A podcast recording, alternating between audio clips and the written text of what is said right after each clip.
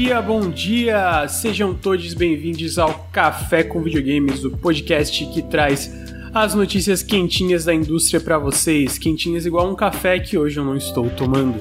Estou aqui com meus colegas Henrique Antero. Bom dia, Henrique. Bom dia, Lucas. Bom dia, Luiz. Tudo bem? Tudo bem, chat? Bom dia a todos. Bom dia. Dormiu bem, amigo? Admitidamente, hoje não tanto. Não tanto quanto não eu tanto. gostaria, mas. Pô, mas eu tô acostumado já, né? Tô acostumado a dormir umas 3, 4 horinhas, aí dá Qual foi a última vez que tu respondeu sim? Pô, acordar de manhã é difícil, né? É difícil. Boa pergunta. Realmente, realmente. E tu, Loli? Dormiu bem, Loli? Um dia. Não. Inclusive eu não, tô tá- puto. Tá puto por quê, pô? Tem uma reclamação a fazer aqui. Ih, rapaz. reclamação. Ih, rapaz. Não sei se o chat viu também, né? Saiu a série do Halo, né? Saiu o primeiro ah, episódio. Ah. Não vi ainda. Aí, pô, tava aparecendo maneiro e tal o trailer. Ou eu fui enganado, né? Enfim. Aí, porra, a minha irmã se interessou. Ela nunca jogou, não conhecia nada. Então, meu irmão, eu dei tipo uma aula de Halo, passei vídeo pra caralho, ensinei a porra toda. Expliquei o, o, o contexto. E aí não inteiro. tem Paramount Plus no Brasil? Rapaz. E aí o quê? Não tem Paramount Plus no Brasil? Tem, pô. Tá ah, tem? No, ah, tá incluso tá. no negócio da televisão. Ah, tá, lá. beleza. Tá incluso lá. Aí, cara, no primeiro episódio, que saiu um, no primeiro episódio, mostra a cara do Master Chief. E ah, puta isso... É- que pariu. Que, mas eu acho que, que eles não pegaram... que otário. Não, não dá. Fiquei puto, ah, na moral. amigo, eu, eu, eu acho que assim, pra eu não vi... mostrar a cara? Não. Eu, eu não vi a série ainda, mas eu acho que eles não se limitar no Canon, na verdade, é bom, né? Porque eu tava, vendo, eu tava conversando com alguém que... Eu acho não, que não importa o Canon. Olha a cara dele, cara. Bota no Google. Eu não lembro como é que é o ator. Master Chief, sério. Sério. Não, olha só, eu, eu, eu tô falando, é na moral, não fui coisa, nem né? eu, cara. Minha irmã não jogou o jogo, não sabia de porra nenhuma. Ela só viu os vídeos que eu passei. Ela chegou e falou: desisto de ver, parei. Esse foi o nível. Eu quero ver, eu quero ver. Do, Olha o, a cara do maluco. Ah, nada demais, não, não sei. Eu tenho que ver a série. Ah, amigo, pô, é um cara normal, ué. Eu não, pô, não, não é sei. é pra mostrar, tenho... porra. Ficou escondido 20 anos, aí tem que mostrar. E o pior, ele fica sem o capacete depois, né? Ah, eu, ah, eu, não. Eu, eu, eu, não sou muito. Porra. Qual é a palavra? Ah, mas, preciosista. Eu não sou muito preciosista. Se ficou legal, ficou legal. Não Pô, é preciosismo. Não. não, agora eu vou dizer, os efeitos estão bem feitos. Tá, tá, tá. Parece que eles investiram uma graninha. Investiram tá bem uma feita graninha. a parada. Tanto que já. A segunda temporada já tá confirmada. Eu vi uma cena que mostra, eu, eu acho que o último trailer, que eu achei isso, os Elites surpreendentemente bem feitos. Eu achei eles muito bem feitos. Cara, eles estão, estão, estão. E o. Tipo, o hangar, assim, as naves, o cara, as, as interfaces. A Doutora House ficou maneira, que era importante, né? Era importante ficar boa. Eu quero ver ainda, eu vou assistir. Eu não tive. Eu acho que não tive. Essa semana vai ser mais tranquilo, eu devo ver o Na real, eu não vi tudo, mas pelo que eu entendi, é. É, é, um, é um pouco antes do. Do Halo Reach. Pouco, é, antes, só que é, antes do é, Halo Reach, mas... Não tem nem cortando no episódio. É, mas eles comentaram que não é não segue o canon da, da, do jogo, né? Tipo, a ah. série não é canon, é um universo alternativo. Uhum. Mas eu quero ver, eu quero ver. Eu quero ah, ver se vai, vai ser ter, ridículo. Vai ter, vai ter queda de reach, essas, tipo, essas coisas principal vai ter. Agora. É, eu acho que sim. Eu só não, acho que vão Tem que dar retcon na cara né? do maluco só. É Bota o capacete. Deve ser difícil ter um protagonista misterioso e silencioso, né? Pô, o maluco Sim. é o protagonista do Ué, bagulho, o né? Mandaloriano né? tá aí, pô. É, é verdade, é, é verdade. É, eu ia falar. Mas o Mandaloriano é um dos poucos exemplos, eu acho, assim, né? É, mas tempo, ah, deu muito certo. Uhum, uhum. Entendeu? Deixa. Então tá aí, a, a revolta a revolta de Lully. Revolta de Lully. É, não, não queria lembrar. queria lembrar que o Nautilus é financiado coletivamente. Se vocês gostam do nosso trabalho, considerem apoiar em apoia.se barra Nautilus ou picpay.me barra canal Nautilus. Todo o apoio faz muita diferença. Se você está no feed, convido para vir em twitch.tv barra Nautilus Link para acompanhar a gravação dos podcasts ao vivo e também as nossas lives que a gente faz quase diariamente. A gente faz live aqui. Ah, o Café com Videogames é toda segunda, entre as 9 e meia e as 10 horas. E o Periscópio é toda quinta, entre as 8 e as 9 da noite. Ah, se você está no Twitch, segue a gente nos feeds de podcast. E é isso aí, ajuda o Nautilus, manda pix, exclamação pix, manda apoia-se, apoia.se barra Nautilus ou picpay.me barra Nautilus. Dá dinheiro pra gente, pra gente continuar fazendo aí. É, então tá aí, apoia o Nautilus. É, porque faz muita diferença. E agora a gente já entra direto para os lançamentos da semana. Uh, e o, o primeiro que eu quero trazer aqui é o lançamento do acesso antecipado de Midnight Ghost Hunt que vai acontecer no dia 31 de março no Steam. Midnight Ghost Hunt. Tu tá convencido? Pô, amigo, tá muito legal esse jogo. Tá muito legal, na moral, na moral. Ah. É. Uh, Midnight Ghost Hunt é um jogo de PVP uh, onde uma equipe controla é quatro é caça-fantasmas. Né? É. Como assim assimétrico? Eu esqueci, é porque assimétrico é tipo. Não, não é igual. Não é a quantidade de jogadores, tipo, é né? a quantidade é, tipo, ou a força. time de quatro caçadores e um monstro, né? Ou, é, tipo, sim. Mas eu acho que. do é... left, essas coisas. Sim, sim, é, eu, tava, eu, eu, eu tava pensando assimétrico na vibe. Sabe Dark Souls? Que tu, tipo, tu pode ser invadido ou não. Não sei porque ah, eu, me lembrou isso na cabeça. Esse, esse não é. PVE, não? O quê? Não, esse jogo não é PVE, é PVP. É todo multiplayer, todo multiplayer. É PVP. É, então, são quatro jogadores, eu acho que são três fantasmas, e aí todos são controlados por jogadores. E aí o lance é que esses fantasmas tu meio que antes de chegar na meia-noite, tu é mais fragilizado, então tu tem que se esconder e possuir coisas do cenário. E aí tu pode tipo, pegar os caçadores de surpresa. Mas se chega meia-noite, meio que os fantasmas ficam super OP e podem matar todos os caçadores de fantasma. Então, tipo, é, Pac-Man Energy, sabe? Quando os fantasminhas do Pac-Man ficam fortes. É, quando o Pac-Man fica OP pra caralho, nada. É, então vai ser agora dia 31. O perguntou, pô, tu bota fé? Mano, primeiro porque parece muito legal. Sério, tipo, a parte e visual. tu bota muita fé na Coffee Stain, né? Tu bota. E eu boto muita fé na Coffee Stain. Sim, de verdade. É, eu não joguei nenhum jogo deles que não fosse fantástico, assim, desses últimos. Da, dos últimos jogos, sabe? O que, que foram os últimos? Foi o Satisfactory, o. Deep o, Rock Galactic. O Deep Rock e o. Hunt Down. O Hunt Down e, e o. Caralho, agora eu esqueci o nome. O de sobrevivência lá meio pixelado, Viking. Ah, o Valheim, porra, é verdade. Valheim, Valheim. é deles, não é? É o, Val, é, o Valheim é publicado por eles também. É. é. então, tipo assim, eu sinto que eles... Não erraram nada, né, em, em sucesso. Não erraram nada, e eles dão um tempo muito grande para essas equipes iterar, né? Tu vê o Hunt Down, demorou tipo uns 6 anos, 5 anos para sair, e eu acho, de verdade, o Hunt Down, pra quem não lembra, ele foi o meu... Ah, foi em 2020, se eu não me engano, meu runner-up do GOT. E é um dos melhores jogos run and gun na vibe de Contra que eu já joguei. Talvez o melhor. Talvez melhor qualquer Contra, qualquer coisa. É incrível Hunt Down. É incrível Deep Rock Galactic. É incrível Valheim.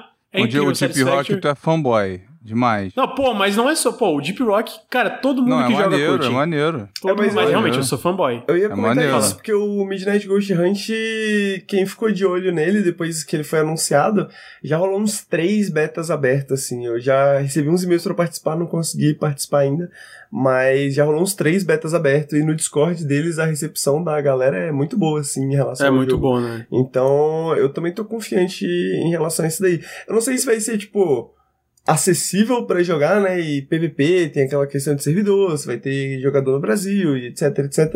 Mas a ideia parece muito boa, né? A ideia parece uhum. muito boa. Ah, mas até, até isso tu pega, tipo, os jogos que tem online, tanto, sei lá, um, um o Satisfactory, ou Deep Rock, ou Valheim, o online deles nunca deu nenhum problema para mim, né? Nas poucas vezes que eu joguei. O Satisfactory eu joguei pouco, o Deep Rock e o Valheim eu joguei bastante. Ah, eu, no caso ah. do, do, do, do Midnight Ghost Hunt, acho que é mais porque é essa experiência competitiva, né? No sentido de uhum. pessoas o suficiente, uma base de jogadores nos servidores brasileiros, né? Ou nos servidores ah, da América sim, Latina sim, e tudo mais. Porque no Valheim você joga geralmente com os amigos, né? E tal. Uhum. É, eu, eu acho que tem potencial, assim. Ele vai eu sair também. em acesso antecipado, como todos os jogos da da Coffee geralmente saem, né? Tipo, eu acho que. tem que equilibrar essa porra. Não tem como acertar de primeiro o lance do fantasma e do. É, aham, uh sim. Aí eles tiveram vários como. beta testes, eu imagino que eles estão num, num ponto bom de conteúdo e de dessas paradas, mas realmente é uma coisa. Esse tipo de jogo é uma coisa contínua, né? A, a, a, parte de balanceamento. Mas, sério, a direção de arte, as armas, a forma como os fantasmas funcionam, eu achei tudo legal pra caralho, assim. Eu quero muito, eu quero muito jogar. É, e geral, eu imagino que não vai ser tão caro, porque a localização dos preços da, da Coffee aqui no Brasil é boa também. Ah, então. Eu tô, a Embracer eu tô... tinha que padronizar, porque eu acho que. É a Saber, eu, eu não sei, que, que tem o preço merda aqui. Tem uma divisão não... deles que não tem preço bom, não. Mas a maioria, a maioria tá ok, eu acho. Uh, não lembro quem que é, mas a própria a gente tá falando sobre preço bom que o Heaven Nice Death é publicado pela Gearbox, né? Gearbox Publishing. E ele saiu com, por 57, mas eles ajustaram o preço e tá 37 agora, então. Ah, É, eu acho que também deve ter Embracer, alguma. né? É, Embracer também. Galera, às vezes. É porque é tanta aquisição que às vezes. Né? É, a gente não Vocês- lembra. É. Então tá aí. É, é, Midnight Ghost Hunt, O inclusive a gente outro é vai Henrique ter... Bate. Ah, não, peraí, tem, é tem três. Um, o Coromon é Henrique Bate, mas antes eu vou falar de É. Weird... O nome desse jogo é Midnight Ghost Hunt, vai sair dia 31 pra PC em acesso antecipado. Ah, em seguida, o próximo jogo é Weird West, que é o, o lançamento mais novo da Devolver Digital e é o também primeiro jogo da Wolfeye Studios, que é o estúdio fundado por Rafael Colantonio, que foi o cofundador da Arcane. Então, Weird West é basicamente o que ele chama de uma Um, mistura do- de immersive... um dos últimos. é, um dos últimos arautos do Immersive Sim. É Sim, o- um dos últimos arautos do Arautos Immersive Sim é muito bom. É um dos últimos que tá, tá ainda pregando e tentando. Torcendo pra esse jogo. Torcendo pra esse jogo. Esse aí é, então, é um, isso que o Lur falou, ele é um Immersive Sim isométrico. É, isométrico, a perspectiva Isso, assim, isso de deu cima. polêmica na live do Henrique. Falou: Immersive Sim pode ser isométrico? Falei, cara, foda-se, o jogo parece maneiro. É, eu acho que o, o lance é expandir os, o que, que a gente pode, o que, que a gente pensa sobre o estilo, né? Eu acho que até a ideia do, da própria Wolfeye do Rafael Colantônio. Ei, que tu jogou um pouco dele, não jogou? Que tu jogou o primeiro Joguei. ato e o segundo. Joguei, não cheguei a jogar o primeiro ato e nem o, o segundo, mas joguei uma horinha e meia, assim, acho que eu joguei tipo a primeira mas é o- missão, assim. Então, é o Ué, primeiro ato. Ah, tá, então é o primeiro ato, no caso, né? É, acho que eu joguei o primeiro ato, é. Acho que eu cheguei É. a chegar no finalzinho do primeiro ato. E, pô, eu, eu, eu- eu gostei, eu tô interessado em ver como é que o, o, o restante das, da, do jogo funciona, assim. Ainda mais porque ele tem essa parada que eu gosto muito de. É meio mundo aberto, você meio que faz o que você quiser. Tem alguns, alguns eventos procedurais, né? Quando você tá andando pelo mapa e tudo mais. Só que eu ainda não sei como é que essas coisas ela ao- como é que elas funcionam a longo prazo, né? Como é que ela, tipo, é, me interessa, me interessa muito ainda. Eu não posso dizer que é bom ainda, mas me Uhum. interessa de jogar mais, cara. Eu tô muito Ele é conexão de mapinhas, estilo Fallout, é, é- é mundo aberto, mas não é?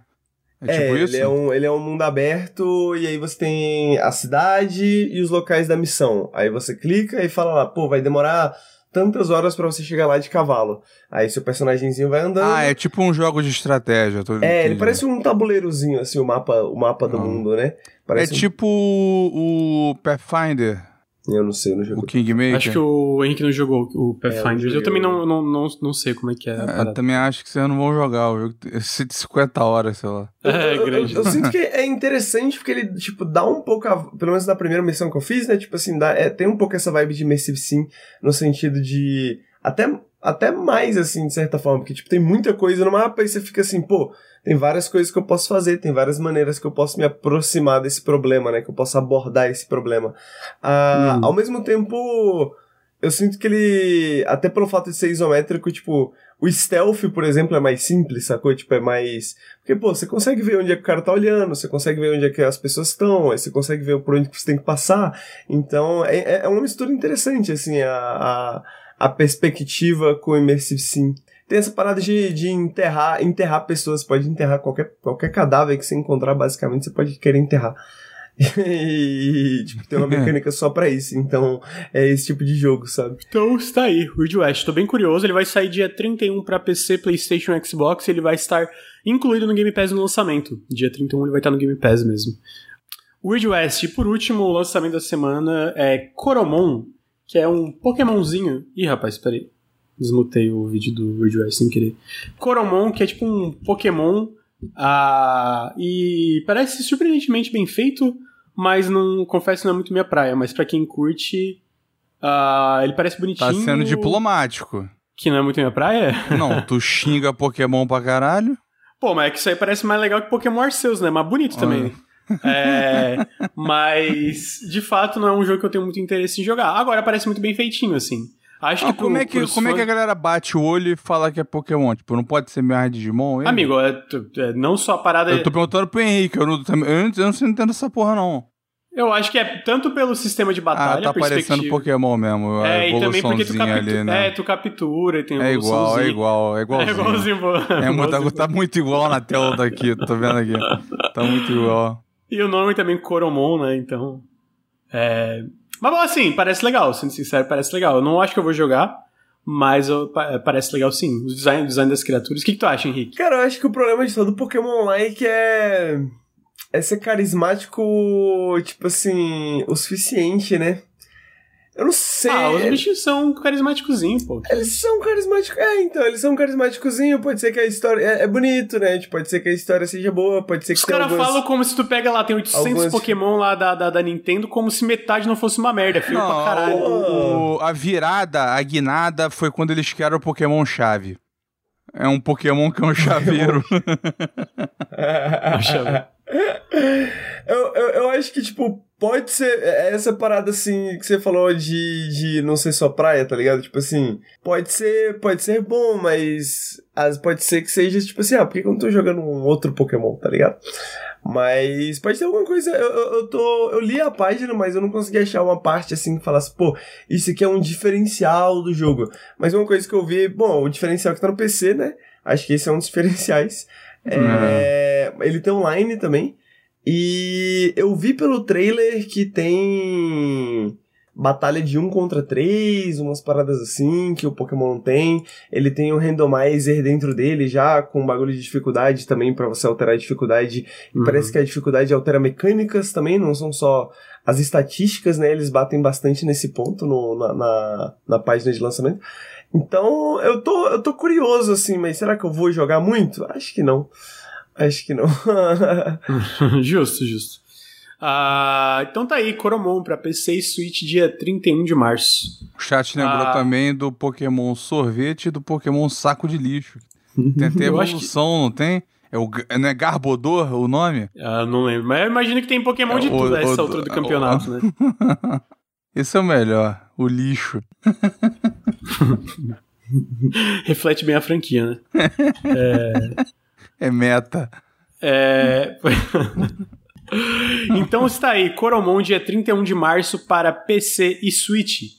Ah, e com isso a gente entra na pauta. Só PC notícias. e Switch esse? Só PC e Switch, pelo que eu vi.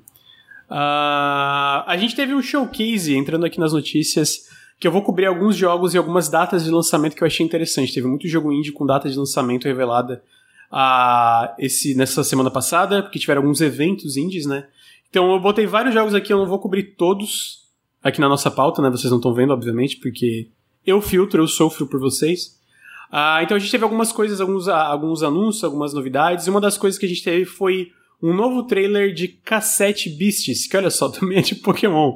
Ah, melhor, que parece melhor que Pokémon também, no caso. Ah, que ele vai sair em 2022, ele foi confirmado agora para Switch também, então ele vai sair para PC, Xbox e Switch. Ele é publicado pela Raw Fury e vai estar dentro do Game Pass também. E eu simplesmente trouxe ele porque ele tem esse negócio de tu se fundir com, com a, as criaturas que tu, tu usa, que são tipo uma, umas fita cassete, por isso que é cassete Beasts. E esse jogo vai sair também é, no lançamento do Game Pass, né? Pra quem tiver interesse. Tem um trailer bem bonitinho desse cassete Beasts com uma música muito da hora. Uh, e tá muito irmãozinho. Eu acho que o lance da, da, do diferencial é como tu interage com o cenário com os teus poderes e essa coisa de tu poder aparentemente se fundir com as criaturas no sistema de batalha do jogo, né? Ele aparentemente ah. tem uma pegada mais. Ele, ele tem uma pegada mais mundo aberto também do que o, o Pokémon, né? Que é mais linear, uhum. assim. Então, Sim. isso parece interessante também. É. Então, Cassette Beasts, a Adventure Battle Transform vai Cara, ser Cara, tem muita gente que tá ouvindo que não sabe nem o que é fita cassete. Será? Não é possível que a galera não sabe o que é fita cassete. a gente é velho, é... porra. Pô, mas, mas, amigo, fita cassete, mano, não é possível. Que Tem isso? sim. Ô, ô, jovem, ô jovem, que isso, mano. tô me sentindo muito boomer aí. é... falando. Então tá aí, Cassette Bis. É... Vai sair em 2022. Comentaram que não mostra um bicho no trailer, porque tem mais de um trailer, né? Aí você pode ir no Google e procurar outro trailer. É... Em seguida, um jogo que eu acho legal. Opa, peraí. Ah, tem o Sopa, mas eu não quero falar do Sopa, não eu quero falar do Tiny King. A gente teve um novo trailer de Tiny King e eu quero falar desse jogo porque esse jogo vai ter um janela indie no canal e porque ele é incrível, mané. A demo desse jogo é muito foda, muito foda mesmo. Ele é um jogo que mistura basicamente a, a, a ideia de Pikmin, por isso que é Tiny King, só que dentro de um jogo de plataforma 3D. Então, basicamente, tu tem esses, essas criaturinhas com várias cores diferentes, que são os Tiny Kings, e tu usa elas para fazer várias coisas no cenário e progredir durante progredir nesses uh, hubs, né? Cada é como se fosse esse jogo de plataforma 3D onde tem uma área enorme para explorar e completar vários objetivos e pegar vários colecionáveis. Esse jogo tem vários ex-Ubisoft é, na parte de desenvolvimento, se não me engano, que é um estúdio francês. E eu recomendo, ele tem uma demo agora disponível no Steam. E tá muito. Cara, de verdade, tá muito legal esse jogo. Tá muito, muito, muito bom mesmo. É, especialmente se tu é que nem eu que tu gosta de jogo de plataforma 3D. A música tá legal, os personagens tá legal, os controles estão bons, os, os, os quebra-cabeças que envolvem os, os Tiny Kings estão muito legais. Pô, recomendo demais, eu tô muito ansioso pra versão final. A versão, a demo que tem, ela é muito grande, porque ela é basicamente um mundo inteiro que tem para tu explorar. E eu achei fantástico, cara. Achei fantástico. Não sei se o Luiz porque eu sei que o Luiz gosta de plataforma, né? Ou não sei se gosta eu mais. Eu gosto de plataforma, mas eu nunca joguei Pikmin. Eu Então, eu nunca joguei Pikmin também, mas, tipo, eu acho que é, é a, a, moral do Pikmin normal é muito mais esses puzzles e quebra-cabeças, né? Ele tem uma pegada Enquanto... quase de estratégia, o Pikmin. É, quase de estratégia, eu acho que é isso. E esse, esse, esse, no caso, ele realmente usa a mecânica de Pikmin meio que para servir a parada de collectathon e plataforma, uhum. sabe? Tu libera caminho, tu carrega coisa para montar, abrir um caminho, tipo, ah Vou carregar esse copo aqui, porque é uma miniatura, né? É uma, uma pessoinha bem pequenininha. Ah, vou carregar esse copo aqui e esse copo vai me deixar subir para para o segundo andar desse lugar aqui, né? Então tudo envolve tudo, todo o uso dessas criaturas que são os, os Tiny Kings, em vez de ser alguma coisa que nem o Henrique falou meio estratégia, é muito para tu abrir novas possibilidades no mundo à tua volta. Isso é muito legal. É, tipo, muito é, legal. Uma, é uma mecânica de plataforma, né? É uma mecânica, é, pelo uh -huh. que eu vejo, que, pelo que eu tô vendo pelo trailer, que eu não joguei a demo também, mas parece muito bom, porque tá muito bonito, cara. Tá, não, é muito, tudo é legal. A música, os personagens, é, é, tudo muito charmosinho. E é muito gostoso de jogar, que eu acho que é a parte importante de um jogo de plataforma 3D, é que, tipo, movimentar o personagem é bom, sabe? Uhum, então, é, esse aí tá pra segunda metade de 2022, eu acho. Vai sair pra PC, Xbox, PlayStation e Switch. E, cara, de verdade, não, não, não durmam com esse jogo porque ele tá muito da hora. Uh, a gente também teve o um anúncio desse Four Tales, que é um jogo de carta meio que choose, é, escolha sua própria aventura. Então, tipo, tem uma vibe meio. Uh, elementos de RPG e tal, onde tu vai avançando e a, o mundo vai. A, essa aventura que tu tá vai mudando conforme as tuas escolhas. Ele é publicado pela Dear Villagers, que são os, a, a, distribuidora que publicou jogos como The Forgotten City, que é muito bom. Ah, Você publicando Soldiers também. Forgotten City é aquele que é o ex-mod de Skyrim, que saiu agora? Ex-mod de Skyrim, esse mesmo, ah. esse mesmo. Que tá, tá, inclusive tá no Game Pass. Eu comecei a jogar, mas eu não, não, não consegui progredir ainda, mas a galera tá falando muito bem. É, que é esse lance de jogo de loop temporal, sabe? Aham, uhum. game de esquerda pira. Como é que é o nome desse jogo mesmo? Salve pro gamer aí. Esse aí é Four Tales. Não, mas é... o do. Do que era. The Forgotten City. The Forgotten, Forgotten City. City, é. É. The Forgotten City, tá, tá bem da hora. Uh, esse aí parece bem legalzinho também. Eu achei a direção de arte em especial da, da, dos personagens, eu achei muito charmoso. Me lembrou uma vibe Disney antigamente, sabe? Não sei se faz sentido. Uhum. Não, a. A Disney 2D. A Disney 2D, isso mesmo. Uh, então tá pra 2022, vai sair pra PC e Switch, o Four Tales. E eu trouxe aí porque a Dear Villager está com uma curadoria muito boa, ultimamente, na minha opinião. O que me traz ao jogo que o Henrique falou, que eu acho que a data foi revelada nesse evento, deixa eu confirmar aqui na pauta. É, tá aqui. Que foi o Soldiers. A gente tem um janela indie desse jogo lá no canal, para quem quiser ver. O Bruno fez um janela indie bem legal. Uh, e a gente teve um trailer com a data de lançamento de Soldiers. E também, não só a data de lançamento de Soldiers, como a confirmação que o jogo vai sair para, além de PC e Switch, PlayStation e Xbox. O Soldiers é um Metroidvania, uh, onde você pode, no começo do jogo, escolher entre, um, entre uma entre três classes. Uh, basicamente, ele mistura esse lance de Metroidvania num mundo muito bem realizado da parte de pixel art level design pela demo que eu joguei. Como também tem essas transformações lá Mega Man, né? Então, tipo, tem o teu soldadinho, se tu escolhe, escolhe o Scout, ele é um soldado com uma espadinha e tal, e ele pode ter uma transformação onde ele vira tipo um soldado de fogo. Aí imagino que tem outros soldados com outros elementos. E essas habilidades, por exemplo, do soldado de fogo, tu pode abrir caminhos que antes eram bloqueados, né? Então, tipo, ah, tem um lugar que na demo que tá tapado com uma teia. E aí a teia tu usa a espada com fogo para abrir o caminho, assim, né? Então, é, tá muito legal. O trailer que eu botei especificamente, vou botar até outro, porque não tem gameplay, mas a pixel art desse jogo tá incrível, assim. Tá muito bonita, muito bem feita. Eu, sinceramente, acho que esse jogo vai ser uma das surpresas é, de 2022 aí. E vai sair dia 19 de maio, então não mês que vem no outro. Uh, 19 de maio para PC, Xbox, PlayStation e Switch. Soldiers.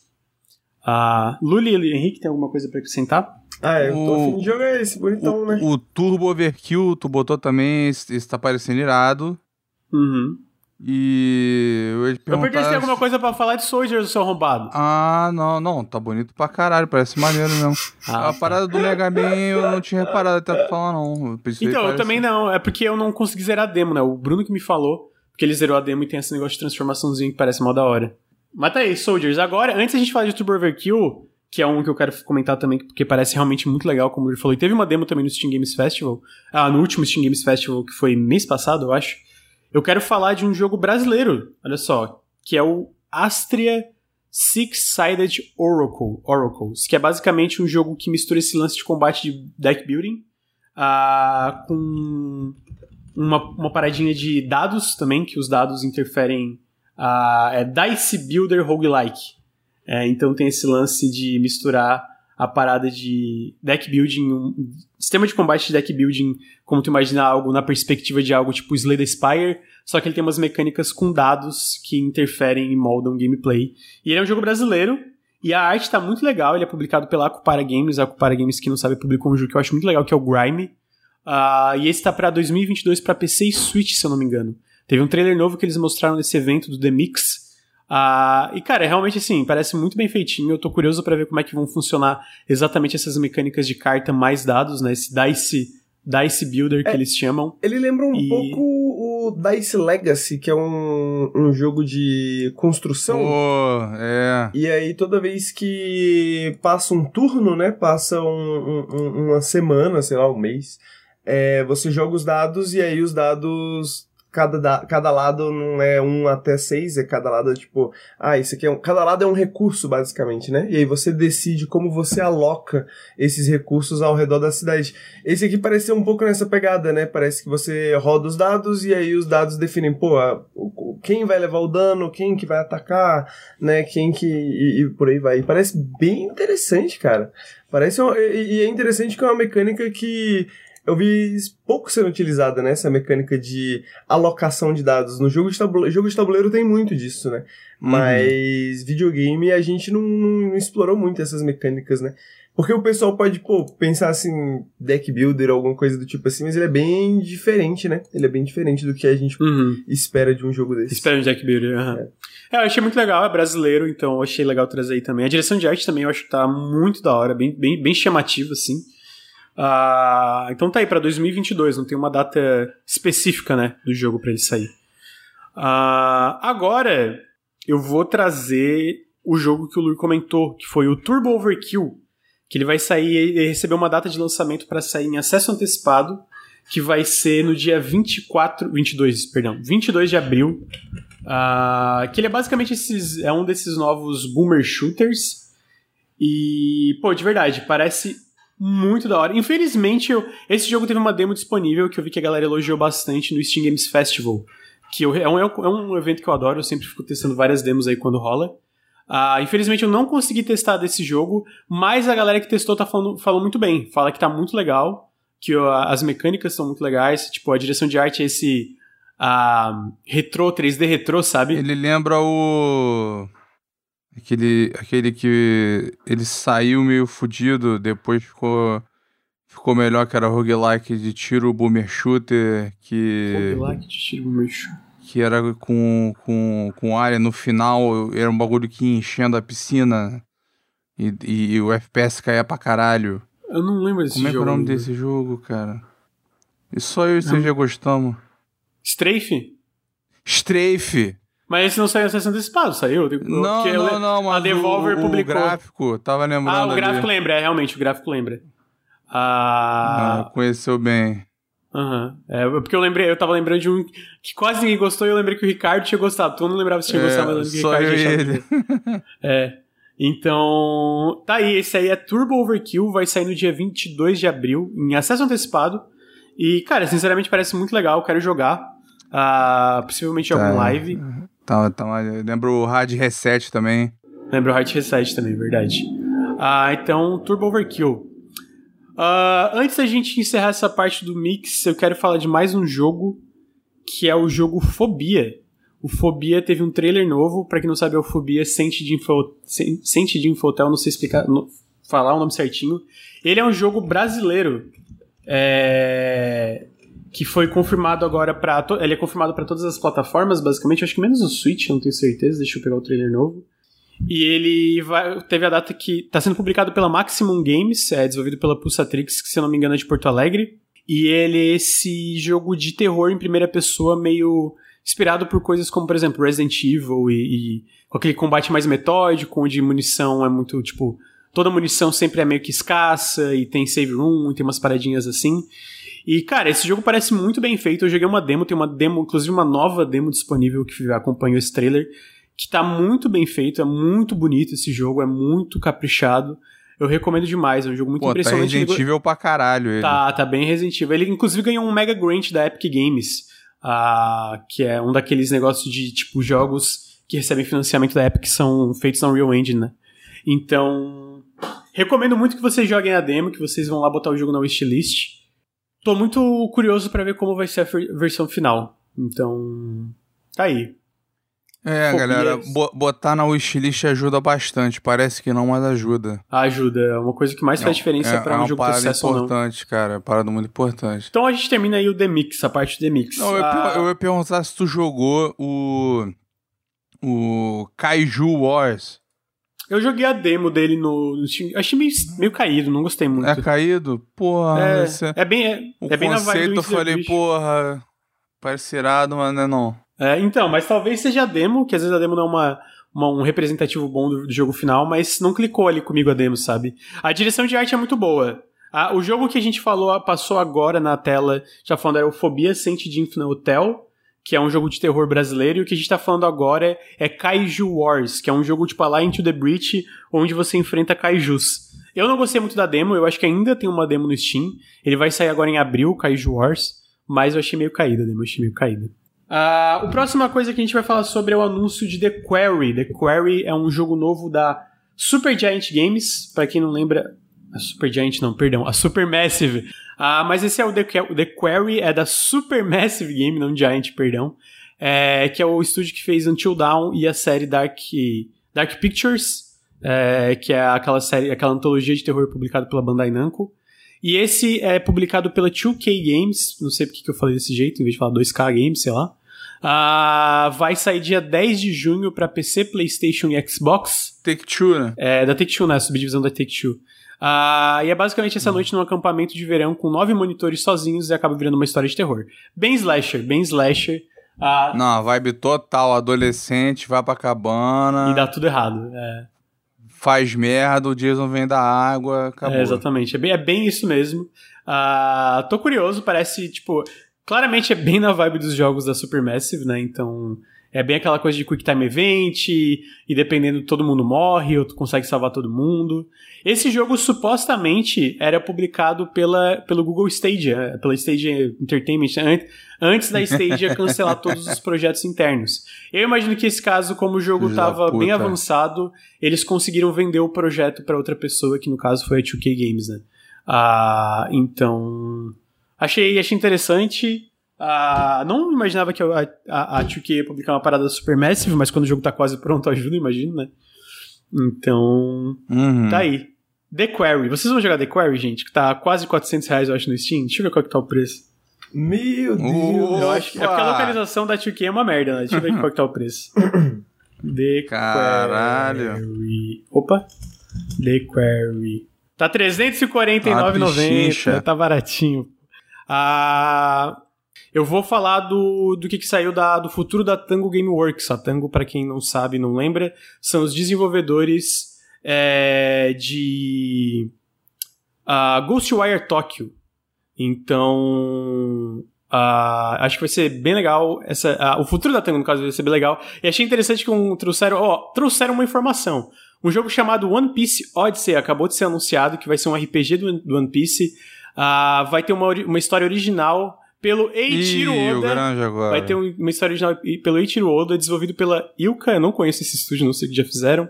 É, e vai sair para PlayStation 4, PlayStation 5, Xbox Series S, X e Steam em 2022. One Piece é fantástico. Eu espero que finalmente a gente tenha um jogo minimamente decente de One Piece, porque o One Piece merece.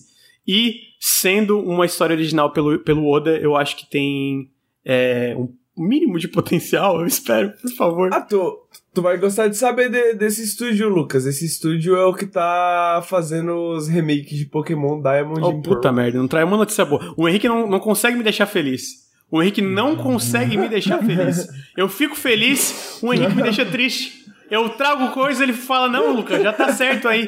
Caralho, Henrique, uma alegria tu consegue me trazer? Uma alegria, mané. Uma, uma notícia boa. Você ia descobrir eventualmente, amigo. Eu só adiantei a derrota. Pô, que isso, mano. Pô, que isso. Triste demais, triste demais. Então tá aí, essa merda. Ah, mas RPG da notícia, agora vamos para outra notícia que é a parte do futuro da, da Ghostwire Tokyo. Da Tango Gameworks, que são os desenvolvedores de Ghostwire Tokyo. Uh, a gente comentou um pouquinho disso no Periscópio, eu tinha trazido a notícia quando a gente estava falando sobre o jogo na semana passada, que eu fiz um Periscópio com o Henrique, que ele falou sobre o Ghostwire. Recomendo, vai ser, ficou muito legal esse Periscópio. Mas basicamente o que eu achei interessante é algumas das informações sobre o que a gente teve da, da ideia do, Shinji Mikami, que é o diretor do estúdio para o futuro da, da Tango. E ele comenta o seguinte: que, a Mikami, o, que o Mikami ele quer que a, a, a Tango Gameworks não seja não seja um estúdio focado apenas em jogos de terror. Ele quer que eles não sejam um estúdio que seja conhecido apenas por fazer jogos de terror. Então eles dão um exemplo que, por exemplo, o novo pro... ele dá um exemplo que, por exemplo, ele dá um exemplo que o novo projeto do John Johannes, o John Johannes foi o diretor de The Evil Within 2 e o diretor do DLC do The Evil Within 1 ele não tem nada a ver. Na verdade, ele diz, ah, é o oposto de um jogo de terror. Então é nada que vocês esperam e é um projeto fantástico, né? O novo projeto do John Johannes. Eu, pessoalmente, sou muito fã do Evil Within 2, então eu tô curioso para ver. E... O total oposto, tiro porrada e bomba. É, então, mas às vezes o total oposto pode ser, pode ser um jogo de ação e aventura, bonitinho, pode ser um Passeio. jogo de tiro porrada e bomba. Pode ser várias coisas, né? Então ele meio que deixa em aberto o que, que é esse, esse total oposto. Mas ele cita como uns exemplos desse lance de John Johannes como algo que eles podem esperar da Tango ir pra frente. Como não um estúdio focado apenas em experiências voltadas pro terror. O próprio Ghostwire, ele, tipo, disse que não vê exatamente como um jogo de terror, apesar de ter esse, essa vibe, né, de terror, dessa Tóquio, dos, dos yokai, etc. É um jogo de ação, mas ele tem esses essas é meio que enraizado no terror ainda, de certa forma. Não, a gente tava comentando no último, cara, que o Henrique tava, ele falou mais sobre o jogo, né? Uhum. Os trailers, pelo que o Henrique falou, são a maior enganação do, do, do, do Ghostwire. Que eles são bem lentões, assim? Não, o contrário. Que é frenético. Ah, que eles são frenéticos e a ação do jogo é mais lenta, né? É. Aham. Uhum. É... Então, o Ghostwire é esse, esse último lançamento aí do Kenji Kimura, que é o diretor. E aí ele comenta que indo pra frente, para além desse lance que ele fala que não quer que os jogos sejam apenas de terror, é, que não seja um estúdio exclusivamente conhecido por terror, ele comenta que ele quer que a Tango sirva para treinar uma nova geração de desenvolvedores. E aí nisso ele fala que ele quer que a Tango, tanto a cada 10 anos, por exemplo, uh, lance uma masterpiece, né? A cada 10 anos uma masterpiece ou uma ou duas masterpieces. Mas para além disso, ele quer que o estúdio tenha essa função de treinar novos desenvolvedores, novas visões. Não à toa o John Johannes foi diretor, o Kinji Kimura foi diretor, a Ikumi Nakamura foi diretor antes de sair. E aí ele cita que para fazer isso, ele acredita que para treinar novos desenvolvedores, o ideal são projetos menores. Então a Tango vai ter projetos maiores, mas ele quer desenvolver projetos menores simultaneamente e ele acredita que uma das coisas que facilita isso são serviços de assinatura, né? Por exemplo, Game Pass, a Tango hoje, para quem não lembra, é um estúdio do Xbox, que a Xbox comprou as Animax e a Tango era das Animax. Então ele quer que Uh, ao mesmo tempo que tem esse projeto grande, eu imagino que, por exemplo, o projeto do John Johannes seja um projeto grande, ele quer fazer projetos menores para treinar novos diretores. Eu vou trazer aqui a Double, é uma coisa que a Double Fine faz, né? Muita gente na Double Fine cria projetos e desenvolve projetos do zero, é, dentro, desse, de, dentro desse modelo de, ah, vamos fazer projetos menores. Então a gente tem vários exemplos é, de projetos lançados por múltiplos diretores e diretoras na Double Fine seguindo esse modelo. Não que vai ser exatamente o que a Double Fine faz, porque eu acho que a Double Fine, indo especialmente para frente no futuro próximo, vai focar mais só nos projetos menores, mas eu imagino que é uma coisa similar no sentido, cara, a gente tem várias vozes, várias pessoas que querem dirigir projetos, projetos que não são de terror, que eles não têm necessariamente experiência para dirigir um projeto. Em vez de botar eles no AAA, que pode causar muita frustração, porque é difícil desenvolver uma mega produção, especialmente com Covid, especialmente com esse modelo de, de trabalhar de casa e dirigir uma pessoa de casa, né? Uh, dirigir uma equipe grande de dentro de casa, ele a ideia é a Tango desenvolver esses projetos menores simultaneamente. Pessoalmente é uma coisa que eu já falei e repito aqui, eu queria que todas as empresas seguissem essa estrutura. Porque eu acho A que. Esse parece muito modelo é, é, nesse é- sentido, tá né? perfeito. Eu achei muito boa essa notícia, do caralho. É. É, tinha que copiar que que isso falou? aí. Todo mundo é. O que, que tu tinha falado, Henrique? Que eu. Porque a Tango parece muito pragmática, né, nesse sentido, lendo, lendo essa entrevista, porque, tipo, ele parece muito, tipo, não, a gente precisa fazer algumas coisas pra que funcione, né, e a gente acha que essa é a melhor estratégia por causa disso, disso, disso, porque tá acontecendo isso, por causa do serviço de assinatura, e, tipo, terminando de ler assim, me pare... eu, eu fiquei só, pô, legal, mano. É, tipo né? assim, acho que, pa- que parece correto, né, parece que eles pensaram realmente Quando fizeram o estúdio, a galera falou, "Ah, não, porque o Mikami, a galera esperou que o Mikami fosse Kojima, tá ligado? Eu sou, Kojima. eu sou o artista, eu vou fazer minha parada aqui, entendeu? Uma viagem, mas ele, ele parece estar preocupado com organização, com o futuro, com não sei o quê. Ele, ele só quer dirigir, né? Que ele falou lá, o jogo que ele tem em mente. Que se a Microsoft não bancar, tá de sacanagem. E fora isso, ele, porra, cara, perfeito esse plano aí. Tem que, ser, tem que fazer isso aí mesmo. Ter jogo menor pra você ter mais diretores, porque se fica repetindo o diretor, o que acontece? Vira Bethesda. É tudo Todd Howard. E o resultado? Sim. Só jogo grande. É, realmente. E, e olha que a Bethesda ainda é um estúdio que se. a- a- atualmente eles cresceram bastante, mas ela. Desses estúdios tipo ela ainda tá na escala menor, né? Se tu for parar pra pensar em número de pessoas. é, pra economizar, cabeça, né? Aí sai bugadão. Sim. Sai bugadão. Tem, pois é. tem e- 120 pessoas o Fallout 4 só, cara. Tu acredita? É, é É absurdo. tipo é 130. surreal, assim, um jogo daquele scope. Porra, um dos maiores, tá ligado? Então, Sim, é bizarro mesmo como é que ele. Os caras otimizaram bem o processo do tipo de jogo que eles fazem, né? Pra eles conseguirem fazer um jogo de daquele escopo com Otimizou, essa quantidade é. de pessoas. Pois é. Ah, Então eu achei interessante, né? ah, esse lance. Eu acho que vão ter. Eu, é é isso, né? Eu, eu sou muito a favor disso. Eu, eu, eu e o Luria aqui, a gente já falou várias vezes desse modelo. aham. E, tipo, cara, eu queria que todos os estúdios, sem exceção, fizessem. Todos, assim, todos, todos. Então tu pega assim, tipo, a gente tá falando da Tango, mano, pega, sei lá, Rockstar, mano. Faz aí o próximo GTA e faz um jogo menor junto. Pega todos esses estúdios grandes, É, porque cara, eu acho que eu- isso também a- ajuda até o lance de retenção de talento, de tu procurar formas mais saudáveis de desenvolver videogames, né? Porque se tu entra nesse ciclo de só fazer AAA, AAA, AAA, a gente já viu que isso não é muito sustentável, né? Sempre dá alguma sempre dá um desastre eventualmente. E o Luir falou do Mikami não dirigir, que ele ultimamente ele não tá dirigindo jogos, né? Ele lida muito com essa parte de como, desse lance que ele, ele mesmo fala, né? De fomentar novos talentos. Mas ele já falou que tem um projeto que ele quer fazer, e eu espero que a Microsoft olhe e fale, faz esse projeto aí. Porque o Mikami já fez muitos clássicos, né? Porque, cara, Ah, então. a, a- a Blizzard tem mais. Tem. é, é, não sei agora, né? Mas é um número, tipo, quase 5 mil pessoas. Uhum. Tira 20 pra fazer um jogo. Tá ligado? Assim, no caso da Blizzard especificamente, eles fazem vários jogos grandes ao mesmo tempo. né? É, eu sei, mas mesmo assim, né? E, Sim. e- e Uhum. mesmo assim dá merda. Com 5 mil cabeças. Sim, dá merda. O, o Overwatch 2 tá aí. Ah, então tá aí. Ah, o futuro da Tango. Eu, pô, eu pessoalmente estou muito animado. Eu espero que outros estúdios é, dentro da organização Xbox barra Bethesda sigam isso. A gente sabe que dentro da parte do Xbox Game Studios, muitos estúdios estão fazendo isso, quase todos, eu diria. A gente tem a Obsidian, que está fazendo quatro projetos É, simultaneamente. a gente falou que, dois são- ironicamente, o Obsidian tava no.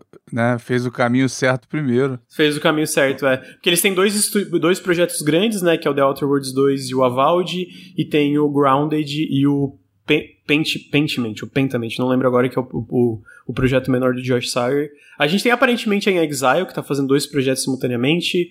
A gente tem a, a, a Coalition, parece que tá fazendo Gear 6 e uma nova IP. A gente tem a Rare, tem o Everwild, tem o Sea of Thieves e tem o Remaster de GoldenEye, que não foi anunciado oficialmente, mas está em desenvolvimento na Rare também. Ah, A Ré podia estar A fazendo gente- mais. podia estar fazendo mais, de fato. É foda, né? Manter um jogo como serviço é difícil também, né? Hum. Ah, a gente tem vários desses estúdios, então, que estão fazendo esses projetos simultâneos. A Double Fine, obviamente, é um exemplo. É um exemplo. É, é, é- Pô, mas tu falou Claro, que a né, Double Fine vai fazer só pequeno agora? Ah, pelo que o Tim Schafer falou numa entrevista depois da Psychonauts 2, a equipe. Porque no final do desenvolvimento do Psychonauts 2, todo o estúdio foi pra finalizar o Psychonauts 2. Então, mesmo pessoas que estavam em outro projeto, eles meio que pararam e foram, ok, vamos, estamos na linha de Pra chegada, vamos finalizar crunch, o né? Psychonauts 2. É, exatamente. E aí agora, aparentemente, eles dividiram a equipe de Psychonauts 2 em várias equipes menores e estão fazendo várias, vários projetos menores simultaneamente. O que não quer dizer, eles já falaram, cara, não quer dizer que a gente nunca vai fazer projeto grande de novo. A gente é meio que, ah, ah o estúdio tá afim de fazer dessa forma, vamos fazendo. E aí eles vão meio que indo com, com, com o fluxo das coisas, assim, né? Eu pessoalmente acho legal, pô. Eu, é porque os projetos da Double Fine, os menores, eu sinto que eles muitas vezes tinham potencial, mas faltava um pouquinho de investimento ali, né? É. E agora que eles estão na Microsoft, investimento não vai faltar. Sabe um que tinha é, potencial caso... que, eu, que eu lembro? Que eu falei, pô, podia ser tão, podia ser tão maneiro, era aquele do do Halloween da, das crianças, Posso RPGzinho. No Quest, total. Uhum. Pô, ele podia ter Claramente um potencial. Claramente é um jogo bem baratinho, assim, né? É. Assim. Qual o nome, Lucas? O, o Costume Quest. Costume Quest, é, teve um Costume e dois. Quest. E, Teve. pô, ele. Cara, se fizer agora, eu acho que faria uhum, muito melhor. Eu também acho. É, não, tem, eu acho que tem vários. O próprio Red, que é um que eu gosto bastante, eu acho que faltou tempo é, de questão de playtesting pra é, arredondar as pontas de um roguelike, ter mais conteúdo único. Teve o da nave que eles ah, abandonaram. O da nave que eles abandonaram, porque eles não tinham dinheiro. Ah, pô, o próprio Broken Age, cara. O Broken Age eu acho que o capítulo 2 é fraco e ele, ele acaba do nada. Ele acaba do nada, assim, o Broken Não, esse, então, esse tipo, jogo é... foi. isso foi foda mesmo, cara. Mas assim, Mas é eles entregaram. Todo tipo, mundo o jogo, no o jogo começo, não é ruim, né? né? Sim, subestimou, né? Todo mundo no começo achou que ia fazer baratinho os jogos. Ia fazer jogo grandão. Uhum. Você lembra? O, a, meta Mas, oh, do, a meta do Pillars era tipo 900 mil dólares. O, Sim, exatamente. O Ashland é. era 700, tá ligado? A galera não sabia. Esse é mais perdoável. Agora os outros né? Tipo... É, o Broken Age, no fim, eu, eu acho que assim, eles entregaram o jogo, sabe? Tipo, saiu, tem um final. Só que, tipo assim, no final tu vê que é meio ruchado. Ninguém é lembra dele, ninguém fala. É, no final é meio ruchado. Pô, mas assim, não só a parte do, do jogo ter saído, tipo, certinho, ele não tava bugado nada, como o, eles entregaram tudo que prometeram. E o documentário é uma das melhores coisas de documentário de desenvolvimento de jogos. Porque eu sinto que é um dos poucos que é muito transparente sobre todos os problemas que envolvem desenvolvimento de jogos, sabe? Então, tipo assim, pô, eu, eu apoiei, né, o Broken Age. Não me arrependo, acho muito a bom gente, que saiu dali. Aliás, lore do Nautilus, a gente zoava o Granja e um, um outro conhecido nosso que era o. A gente chamava o Tim Schaefer de Tim Ferrari. Ele comprou uma Ferrari com o dinheiro do Kickstarter. Mas ele não comprou, jogo... né? No caso, aí tá. Ele, aí que é a piada, ele não comprou. Ele ainda faz uma. Tem uma, um documentário que ele brinca. Documentário não, alguma, alguma entrevista que ele tá brincando, porque ele vê, ele fala, pô, eu vejo esses outros diretores, tipo John Romero e Carmen, essas paradas, e a galera é tudo milionária, mano. Será que. que, é. que será que eu fiz? E no fim, assim, a o... diferença é que ele tem um estúdio bom, né? A galera não sai do estúdio no fim querendo não, e, de, de evaporar São Francisco é caro pra caralho, é, São Francisco tá ligado? é caro pra então, caralho também. O Ed é. Boon do, do Mortal Kombat tem a Ferrari. Que é uma, o... Bom, Mortal Kombat também, né? O Marty O'Donnell, eu acho que tem uma também. É, a galera ganhou muita tem grana. Tem uns caras com uma grana aí. Então tá aí. Tango Gameworks, vamos ver os jogos menores. Tomara que venha um, um jogo isométrico de terror. Eles falam que não quer ser. isométrico de terror, tipo, a lá Cara, não vai clássico. ser terror grande, pô, eu quero terror isométrico. Seria maneiro. Ah, mas eles não falaram que nunca mais vão fazer de terror. Podia ser um de terrorzinho ali. É... Não, não vai... precisa ser de terror, pode ser de ação e aventura isométrico com essa vibe de terror e já tá ótimo já. Porque eu, senão eu me assusto. Justo, justo. Senão eu sinto ah, medo. E, e, e tem a, né, o, o, a polêmica do Resident Evil 4, né? É, bom, é, é terror, é um jogo de ação e terror. Ainda tem, tem, elementos de terror. Eles podem fazer um negócio assim. Podem. Pô, Resident Evil 4 é absurdo, então eu ficaria muito feliz. Uh, antes da gente ir pra próxima pauta, que é a parada da Future Game Showcase, que eu não vou falar de todos os jogos, eu vou pontuar alguns jogos aqui que eu achei legais. Eu quero, na verdade, trazer uma outra notícia, que é que a Heart Machine vai ter um grande anúncio pro dia 31 do 3. Pra quem não lembra, a Heart Machine fez Hyper Light Drifter, que é excepcional, e o Solar que não é tão excepcional, apesar de ter seus momentos. O que, que eu, eu tô trazendo essa notícia que eu achei interessante que eles falam é que no dia 31 de março vão ser seis anos de aniversário de Hyper Light Drifter e que a gente teve um leak, a gente teve um vazamento na época do processo da Epic com a, com a Apple. A gente teve um, um, algum acesso a alguns dos documentos desse processo e um desses documentos mostrava algumas das coisas dos jogos que estão sendo publicados pela Foi Epic Games. Brasil essa porra, vazou documento pra caralho, vazou coisa pra caralho. pra caralho. E vários quem deu foi a Microsoft. Aí, tipo, vazou uma porrada de coisa de todo mundo e os da Microsoft estão com uma, uma faixa preta na informação. Então, tá uma faixa preta na informação, sim. então eu achei interessante porque a gente tava, teve esse vazamento, eles estão falando, ah, dia, dia 31 do 3 vai ter esse anúncio grande, tal, tal, tal. E o que, que eu acho interessante, que talvez não seja isso, mas é, é uma coisa que pode acontecer, que nesses documentos, um dos jogos que estava em negociação com a parte da Epic Games Publishing, lembrando aqui que a parada da Epic Games Publishing não é, tipo, obviamente tem a parte de exclusividade de loja, né? Obviamente, sei lá, o Alan Wake 2 provavelmente vai ser só na Epic Games Store, não no Steam, mas a diferença é que a Epic Games Publishing, eles financiam o jogo inteiro, é, cuida, financiam o marketing, é, fazem o port para os consoles. Então, tipo assim, eles meio que financiam o projeto inteiro, né? O tipo de jogo que o projeto não existiria nisso, então é uma coisa que eu acho pessoalmente mais interessante, a parte de, de publicação e distribuição. E um desses jogos que estava na parte de, da Epic Games Publishing, e lembrando que eles estão publicando Alan Wake 2, o um novo jogo de Fumito Ueda, o um novo jogo da Playdead, que é o pessoal do Limbo, e alguns outros projetos, eles teve, tinha um jogo chamado Hyper Light Breakers, que era esse jogo novo da Hyper Machine. E o outro lance é que no final do desenvolvimento de Solar Ash, o Alex Preston, que é o diretor de, de Hyper Light Drifter, não estava mais dirigindo Solar Ash. Então, existe a possibilidade aqui. Tá, tá, na lata, né? De Hyper Light Breakers ser um novo projeto da Heart Machine, uma possível continuação de Hyper Light Drifter. Talvez, maybe. Se for continuação, sendo... o nome é meio esquisito. Será que não é um, um estilo diferente de jogo? Não, pode ser. Eu, eu acho que vai ser mais diretamente linkado com Hyper Light Drifters, porque tem Hyper Light no nome, né? Porque o Solar Ash é no mesmo universo de Hyper Light Drifter. Só que, tipo, é Solar Ash. Então, tipo, eles fazem uma divisão mais bem delineada, enquanto nesse suposto jogo é Hyper Light Breakers, que parece ser uma coisa mais. Seu é nome de jogo direta. de luta. Quem sabe? Não, eu não, sabe. Acho que vai, eu não acho que vai ser jogo de luta, mas o nome eu é. Também, é, eu também acho que não. Mas então, tipo, tô curioso. Pô, uma continuação, sei lá, assim, não precisa Pensa assim, uma continuação de Hyper Light Drifter nessa mesma perspectiva, só que 3D, talvez, sabe? Tipo um Porra. 3D bonitão. Entendeu? Um tipo, céu na cheio de desão maneiro. É, um de desão maneiro. Estilo Risk of Rain 2. É, isso. Então, tipo, Porra. eu tô curioso pra ver. Pessoalmente, eu ficaria muito feliz. Eu acho que o gameplay de Hyper Light Drifter é fantástico e existe coisa ali que é. dá pra é, incrementar e fazer de formas diferentes, né? Então, eu tô bem curioso para ver se isso vai ser um possível Hyper Light. De falar que é, muito jogo nesse estilo podia ter aprendido mais com ele. É verdade, concordo. concordo. Porque ele, olha quanto tempo ele tem. Ele, uhum, ele, ele é 2006, não é? Dois, seis anos? 2016, 2016, seis anos. Pô, então, cara, dá, dava para ter aprendido mais com o combate deles. É muito, muito bem feito. É. Muito dinâmico, muita habilidade diferente. Você consegue ter um estilo seu de jogar. Eu, eu acho muito bom.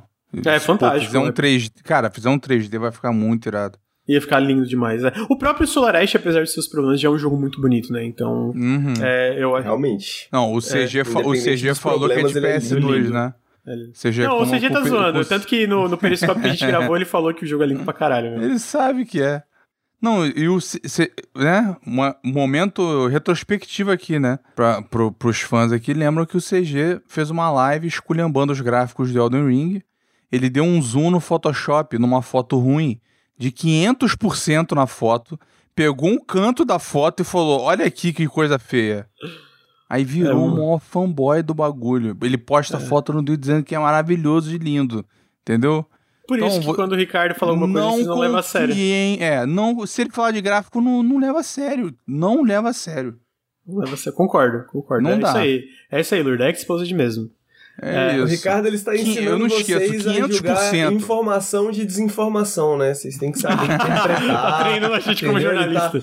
Tá, tá, treinando, tá treinando o público, né? É que nem o Shinji Mikami. O Ricardo é o Shinji Mikami dos influencers. É, tá treinando o caô.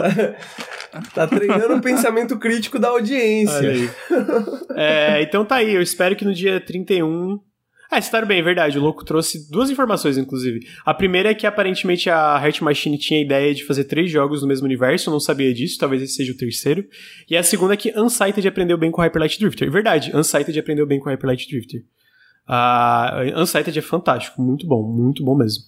Uh, então tá aí. Uh, a gente tem essas notícias aí do Hyper Light. O, o Hades eu acho que dá para dizer que aprendeu. Eu não sei, assim... Pelos dashes dele e, ah, mas é que e, é, mistura de, de projétil e porrada e... Eu acho que ele é muito traçados. diferente estruturalmente, mecanicamente, tipo, É. na essência de Hyper Light Drifter pra ser, tipo. Eu, eu não sei se eles citaram. Eu entendi o que tu quer dizer, mas eu ainda acho que, tipo, foi mais uma parada deles iterarem com o que, que eles já tinham feito no passado com o Bastion, o Transistor e o Pyre, do que necessariamente eles olharem pro Hyper Light Drifter, né? Aham. Ah, então tá aí. Hyper Light. Espero que Hyper Light Breakers é, seja. Ele tava Real. no vazamento das de Force? Não, né? Não lembro, amigo. Possivelmente, teve muita coisa que eu não lembro. Era jogo pra caralho. Era jogo pra caralho. Mas se assim, se for a Epic publicando, eu imagino que não, né? Porque daí não, não vai estar É. na database, né? É. Ah, então agora a gente entra na Future Game Showcase, que eu separei algumas coisas que eu achei legal, não vou trazer tudo, porque é muita coisa, mas algumas coisas eu achei interessante. A primeira é que a gente teve o primeiro trailer de gameplay do jogo chamado Gungeon, que também é um jogo da Ra- publicado pela Raw Fury, e é um jogo rítmico é, de primeira pessoa. Então pensa aquele jogo lá que o Henrique gosta. Como é que é o nome do jogo, Henrique? Bullets per minute, BPM. Porra, esse jogo é muito minute. bom. Então é, Muito é bom. nessa vibe do Bullets per Minute, só que é meio. A música não é rock, metalzão, é uma parada mais. ah, como é que eu vou dizer? Meio um pouquinho. O uma BPM pouquinho- também, ele, ele tem tipo uma parte. Ele é meio que um eletrônico mais pesado também. Ele varia a música, cara. Ele é. Porra, é muito bom. Sim, sim, mas eu, eu digo que o gênero E musical teve do mais BPM vai algum nessa. jogo que, que imitou isso, não teve? Não lembro. Tem um, que tá- musical? tá- tem um que é pra sair, mas eu não lembro o É. nome, que é um que é de metal também, que é publicado pela Funko. É.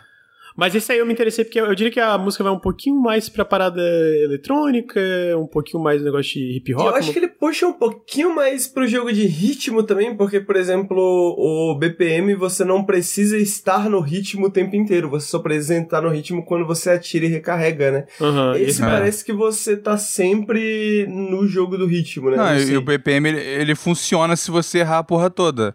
Você só, né, se fode. Eu, eu acho que, na verdade, o, o lance desse jogo. é- Porque eu, eu não tenho certeza se é o tempo todo, né? Porque às vezes é só uma pessoa que tá jogando. Tanto que a pessoa erra, dá ali uns missed. Então, tipo, eu não acho que tu precisa acertar, mas eu imagino que seja uma parada rítmica no sentido de se tu acertar, tu ganha mais pontos e talvez tu dê mais Ah, dano. É, pode ser. Tá ligado? Parece afetar Ah. o movimento também, né? Sim, aham.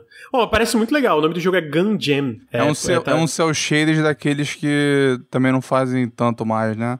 Aham. Ele é interessante o visual. Ele, a energia desse jogo. Não sei se faz sentido. A energia desse jogo me lembra Jet Set Radio. Olha aí. É, é esse cel shaded de me- começo dos anos 2000 que ninguém faz mais. Era o Aham. Jet Set Radio, tinha o... Esse eu vou puxar do baú. Crédito aí pra quem jogou. Cell Damage, tá ligado? Não lembro desse amigo. Que era de combate de veículo. Ele Realmente tinha um cel shaded maneiro. É, eu realmente não lembro de cabeça agora. Mas. Tá aí, Gungeon. Trouxe pra vocês, recomendo que vocês dêem uma olhada, tá muito legal. Ah, não tem data, é só, só 2022 e tá até agora previsto só pra PC. Ah, em seguida, eu vou trazer pra vocês o jogo. a gente tem o Midnight Ghost Hunt, que a gente já mostrou no começo, né? Que vai sair dia 31, teve a data de lançamento anunciada aqui. Ah, a gente teve uma montagem da Team 17 de vários jogos que eles estão lançando. E realmente eles estão lançando muita coisa boa. Ah, muito, tem muito projeto promissor aí na pipeline. Ah, tem um agora que eles anunciaram chamado. Deixa eu botar aqui a montagem na tela e eu falo os jogos que estão pra sair. Eles deram um salto, né? Agora com com investimento, com a porra toda, eles estão bem, bem mais abrangentes, a Team Seventeen, né? Sim, aham. Tem esse Marauders, que é esse FPS que parece ser meio PVPVE. Ah, que, pelo que eu entendi, algumas pessoas que jogaram falam que lembram um pouquinho Escape to Tarkov, mas é bem a sua, uma vibe própria também. Aí, Ah, pelo que eu vi no, no- nesse, nesse trailer do negócio, o Marauders vai sair no Game Pass em Game Preview. Então já vai estar disponível no Game Pass, que facilita pra gente jogar co-op ou não. É Ele basicamente. parece bem Tarkov, na real. Ele, tipo, bem a mesma estruturazinha, né, do Tarkov. Mas o de você- Tarkov não tem NPC, né? Tem, tem. Tem PVE pra caramba. Ah, não sabia, eu achei que o Tarkov Tem. não tinha PV. Hoje, hoje em dia tem um foco mais ainda no PVE do que no PVP, né? Porque Ah, agora chocado. tem chat de voz e tal, então ele tem mais essa pegada de cooperação, que são os scavs, né? E Uhum. os scav, os NPCs também podem ser jogadores às vezes, porque eles têm uma aparência de NPC, mas às vezes pode ser algum jogador que é o modo meio de baixo risco do jogo, né? Então, o, o Maraudes eu tô muito interessado, cara. Eu tô muito interessado mesmo, porque parece é muito. Bem a tua cara. Parece bem é, legal, bem cara. cara. O Gord também é a tua cara, que ele é meio estratégia base building survival com mitologia eslava. Mostrou é. De fato. Isso Gord mostrou legal também. Ali. O Gord é gostei... por, por uns veteranos de The Witcher, inclusive, pelo que eu li. É, é ah, ex-The Witcher é pra caralho por aí, né? Espalhado. Eu gostei bastante dessa montagem, na real. Tem bastante jogo maneiro. Não, é, a montagem ficou maneira mesmo. Então, os jogos que apareceram, só pra pontuar aqui, uh, foram Marauders, o Gord, o Switch Transit, que é um jogo que vai sair em Early Access, que tem uma vibe meio visual, meio Factorio, mas é sobre gerenciamento de trens, tu faz tipo todas essas linhas de trens e etc, e tem que gerenciar, que parece bem legal também. Tem um Ship of Fools, que é um jogo que parece que vai ter co-op onde você viaja de barquinho e tem lance roguelike, e aí tu vai melhorando teu barco, vai enfrentando chefes e uma, uma, um 2D desenhado à mão, assim, que parece bem bonitinho. Tem o The Unliving, que vai sair em acesso antecipado logo logo, que é um jogo em pixel art, onde você controla hordas gigantes de zumbis, você é um necromante e vai avançando controlando hordas gigantes de zumbis. Uh, tem o Batorá, que é um jogo de ação e RPG, parece. Sim. Ah, esse, esse tá meio caído. Tá aí, tá caído, concordo. Parece esse bem tá caído, esse tá caído. Uh, tem o The, Ser The, Ser The Serpent Rogue, que é um jogo que tem alquimia e tu vai explorando esse mundo que tá caindo aos pedaços. Eu não gostei muito da demo que eu joguei, achei meio estranho, mas eu não entendi. Parece ser meio complexo, bastante coisa de gerenciamento. É, tem o Timésia. Esse parece é um, maneiro, hein? Parece, é um jogo que vai sair é, 2022 para PC, Xbox, PlayStation. E é um jogo de ação Souls-like. É, só que a, vez de focar numa parada tipo customização, tu tem, tu tem um personagem, tipo, pensa algo como Sekiro nesse sentido que eu quero dizer. Tem esse um personagem, esse um personagem tem várias habilidades únicas, e aí tu vai progredindo. Ele é meio que tipo um. um um Plague Doctor, assim, só que ele sai dando porrada em todo mundo, assim, ele tem umas armas espirituais, uma parada bem louca. Uh, e por fim, eu acho que tem mais um jogo, é, que foi o Trepang 2, que é um FPS inspirado em Fear. É 100% Fear. Não tem muito segredo. Se tu lembrar de Fear, tu vai conseguir imaginar Trepang. Bom, bom jeito de vender. Bom Fear, jeito de vender. Pô, é, um, é, um, combate muito bom de. Sim. Primeiro, né? Que tinha a, a física, tinha a IA, que. Ela, ela não era avançada, mas ela, ela era feita de uma forma esperta. Ele, o, o cara, o inimigo chamava reforços e tal, ele chegava e tal, mas ele não existia mecânica do, NPC chamar o reforço. Ele só falava. E aí parecia, entendeu? E o. E porra, 12 daquele jogo é, tipo, top 3 da história, tá ligado? Os melhores 12. É, é verdade. É, é Doom, é Fear e mais um, uma 12 aí. Sim. Ah, então tá aí, Trepang 2 para 2022 para PC. A gente também teve nesse evento a data de lançamento do acesso antecipado de Songs of Conquest. Finalmente a gente tem, tem essa data, é um jogo que eu tô esperando faz um bom tempo. Uh, ele é publicado também pela Kofstein, porque a Kofstein não erra, né? 100% não, esse aí não vai errar. Esse jogo tá errado. Fica de olho, não, galera. Tá... Marca esse aí, galera. É, ele é um, uma, um sucessor espiritual de Heroes of Might and Magic. Uh, vai ser em acesso antecipado dia 10 de maio. A pixel art tá fantástica. Ele vai sair com um, já uma ferramenta bem poderosa de mods, para fazer mod e tal. Que é a mesma isso. que é a mesma ferramenta que os desenvolvedores usam. Ah, Muito então, foda. tipo, é a mesma ferramenta. O jogo vai sair com duas campanhas e quatro facções, além de vários mapas skirmish. Tipo assim, ele já vai sair muito bem, tipo, aparentemente muito bem. Com muito conteúdo. Então, tipo, é o tipo de jogo que eu as só vejo campanhas, As campanhas desse jogo não costumam ser porque são várias, não costumam ser tão longas, mas. É um Heroes of Might and Magic ou eu tô viajando? É total Heroes of Might é and Magic. Total, é total, é só falta. Tipo, não é esse o nome porque tá preso na Ubisoft, a IP. Tomando uhum, Mas é. É 100%. Pô, e parece muito legal, cara. Sério, esse jogo. Parece maneiro, na real. Ah, tá é. desenvolvido faz tempo e vai ser agora, então, dia 10 de maio em acesso antecipado, que é o. O modelo, o modus operandi da Coffee é quase tudo em acesso antecipado. O único Mas jogo ele precisa, cara, porque jogo de estratégia sem acesso antecipado dá merda sai todo desequilibrado, aí a galera detona quando sai, aí fica marcado, tipo, mista avaliação, entendeu? Fica um tempo meio assim. Porque não adianta, teste interno só não dá. Acho que Early Access funciona especialmente bem para certos gêneros, né? Acho que hum, gênero de é. estratégia é um deles, né? Porque Concordo, você. Porque, tipo, se você não soltar um jogo desse no antecipado, ele não vai parar na mão. Porque assim, no interno, os testes têm que focar primeiro em achar bug. O jogo tem que funcionar. Então não dá para eles, além disso tudo, além de fazer testar todas as funções, achar bug, abusar das mecânicas, que é isso que o jogador faz quando sai estratégia. É abusar de bug e levar ao extremo. E aí você consegue ver o que, que tá equilibrado. E aí, tipo, quando você não tem. Isso, né?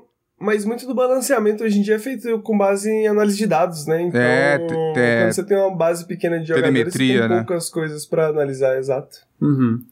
É, é, assim, eu tenho. Eu acho que já vai sair numa. Ah, inclusive eu trago uma informação aqui: esse jogo vai sair completamente localizado para PTBR já. Ah, Irado. É porque eu, tá, eu, eu troquei um e-mail com o desenvolvedor, porque eu tô acompanhando o jogo faz tempo e eles mandaram botaram a gente na press list e comentaram que ele já vai sair em PTBR, então, porque ele acha que, ah, tem público aqui no Brasil. Pá, pá, a Coffee Stain, ela recebeu mais dinheiro também, né? Ele, ele, porque eles, porra, acertaram 4 de 4. Aí Não, assim, eles receberam dinheiro, dinheiro porque todo né? jogo deles vende pra caralho é, também, né? É, aí o, os tipo... caras do diretor da empresa falaram, peraí, vamos, vamos dar uma moral. Eles, eles ficaram com o estúdio e o publisher e aumentou, né? Sim. Então. Ah, o Satisfactory vendeu pra caralho. O Deep Rock Galactic vendeu pra caralho. O, a, o Valheim, né? Não preciso nem falar nada. E o, o único que vendeu menos, mas ainda vendeu bastante, é o Hunt Down. Ah, mas, é, mas é impressionante, mano. Tu vê Ele os vendeu jogos menos publicados... porque foi pra Epic, mas o dinheiro da Epic, né, pagou. É, sim. É, não, mas tu vê no Steam agora, ele tem tipo 1.500 análises lá. Então mesmo no é. Steam não, vem, não flopou, assim, né? É, não, é, e... tipo, pô, um, um contra-like, tá maneiro, tá bom. Uhum. Tu vem aqui, tu, tu vai no, nos jogos publicados, os últimos quatro jogos publicados pela Coffee Stain no Steam. Valheim. Gente, ó, Valheim tem 292 mil análises, tá? Puta que pariu. Extremamente. Não, o lance é que a parte impressionante é extremamente positivos, ou seja, mais de 95% dessas 292 mil análises são positivas. Aí tu vai em Deep Rock Galactic, que tem 101 mil análises, extremamente positivas. Tu vai no, no Satisfactory com 72 mil análises extremamente positivas.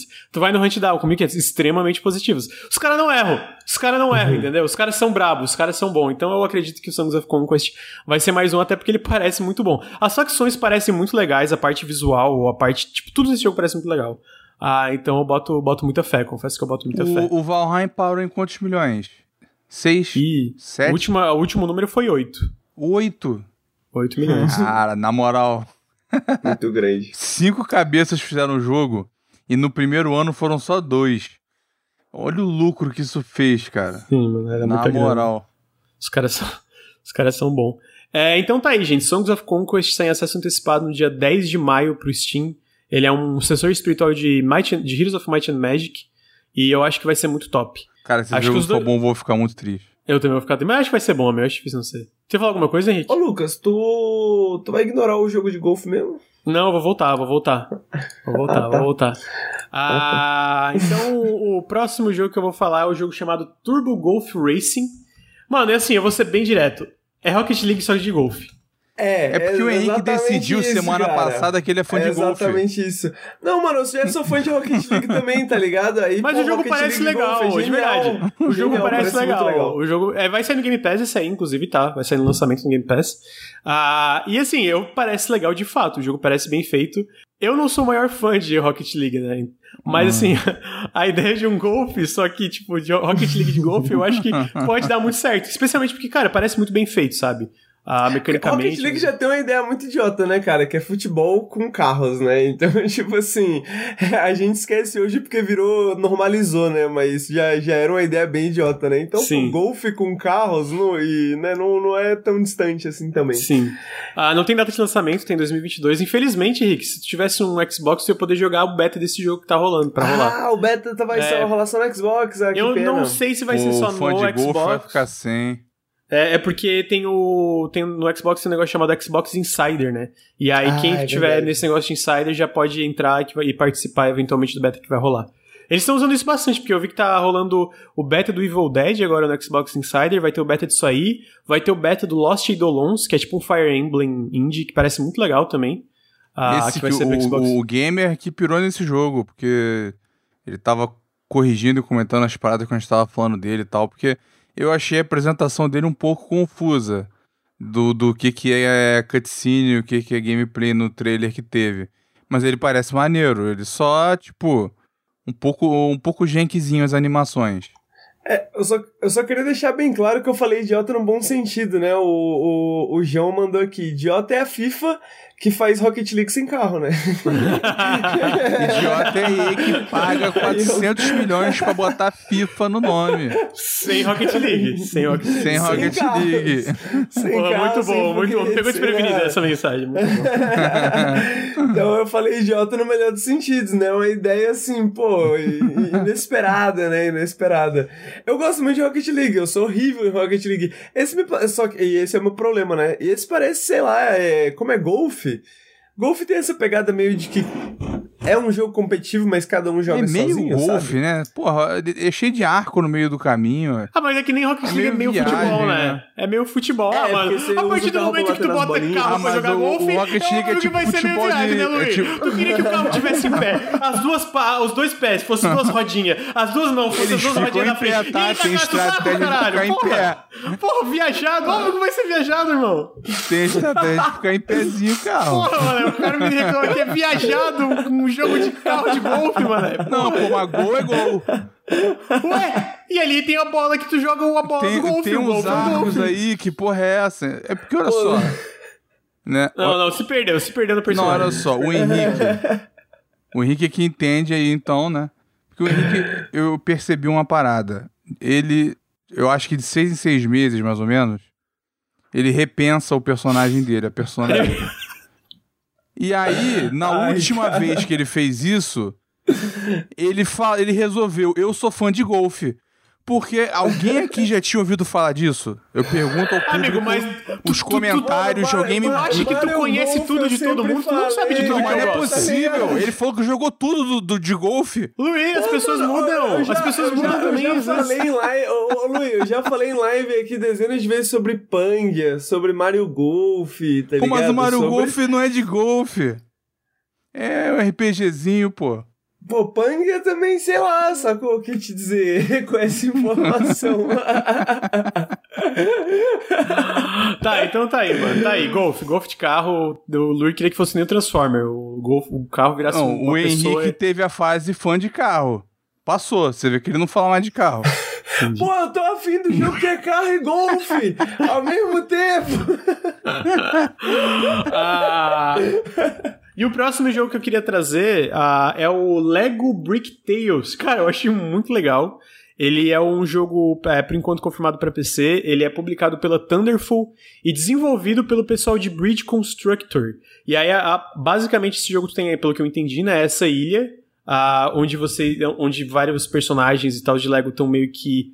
É, ah, qual é a palavra? Quando tu fica preso numa ilha? Tem uma palavra pra isso? Ilhado. Ilhado, eles estão ilhados nessa ilha.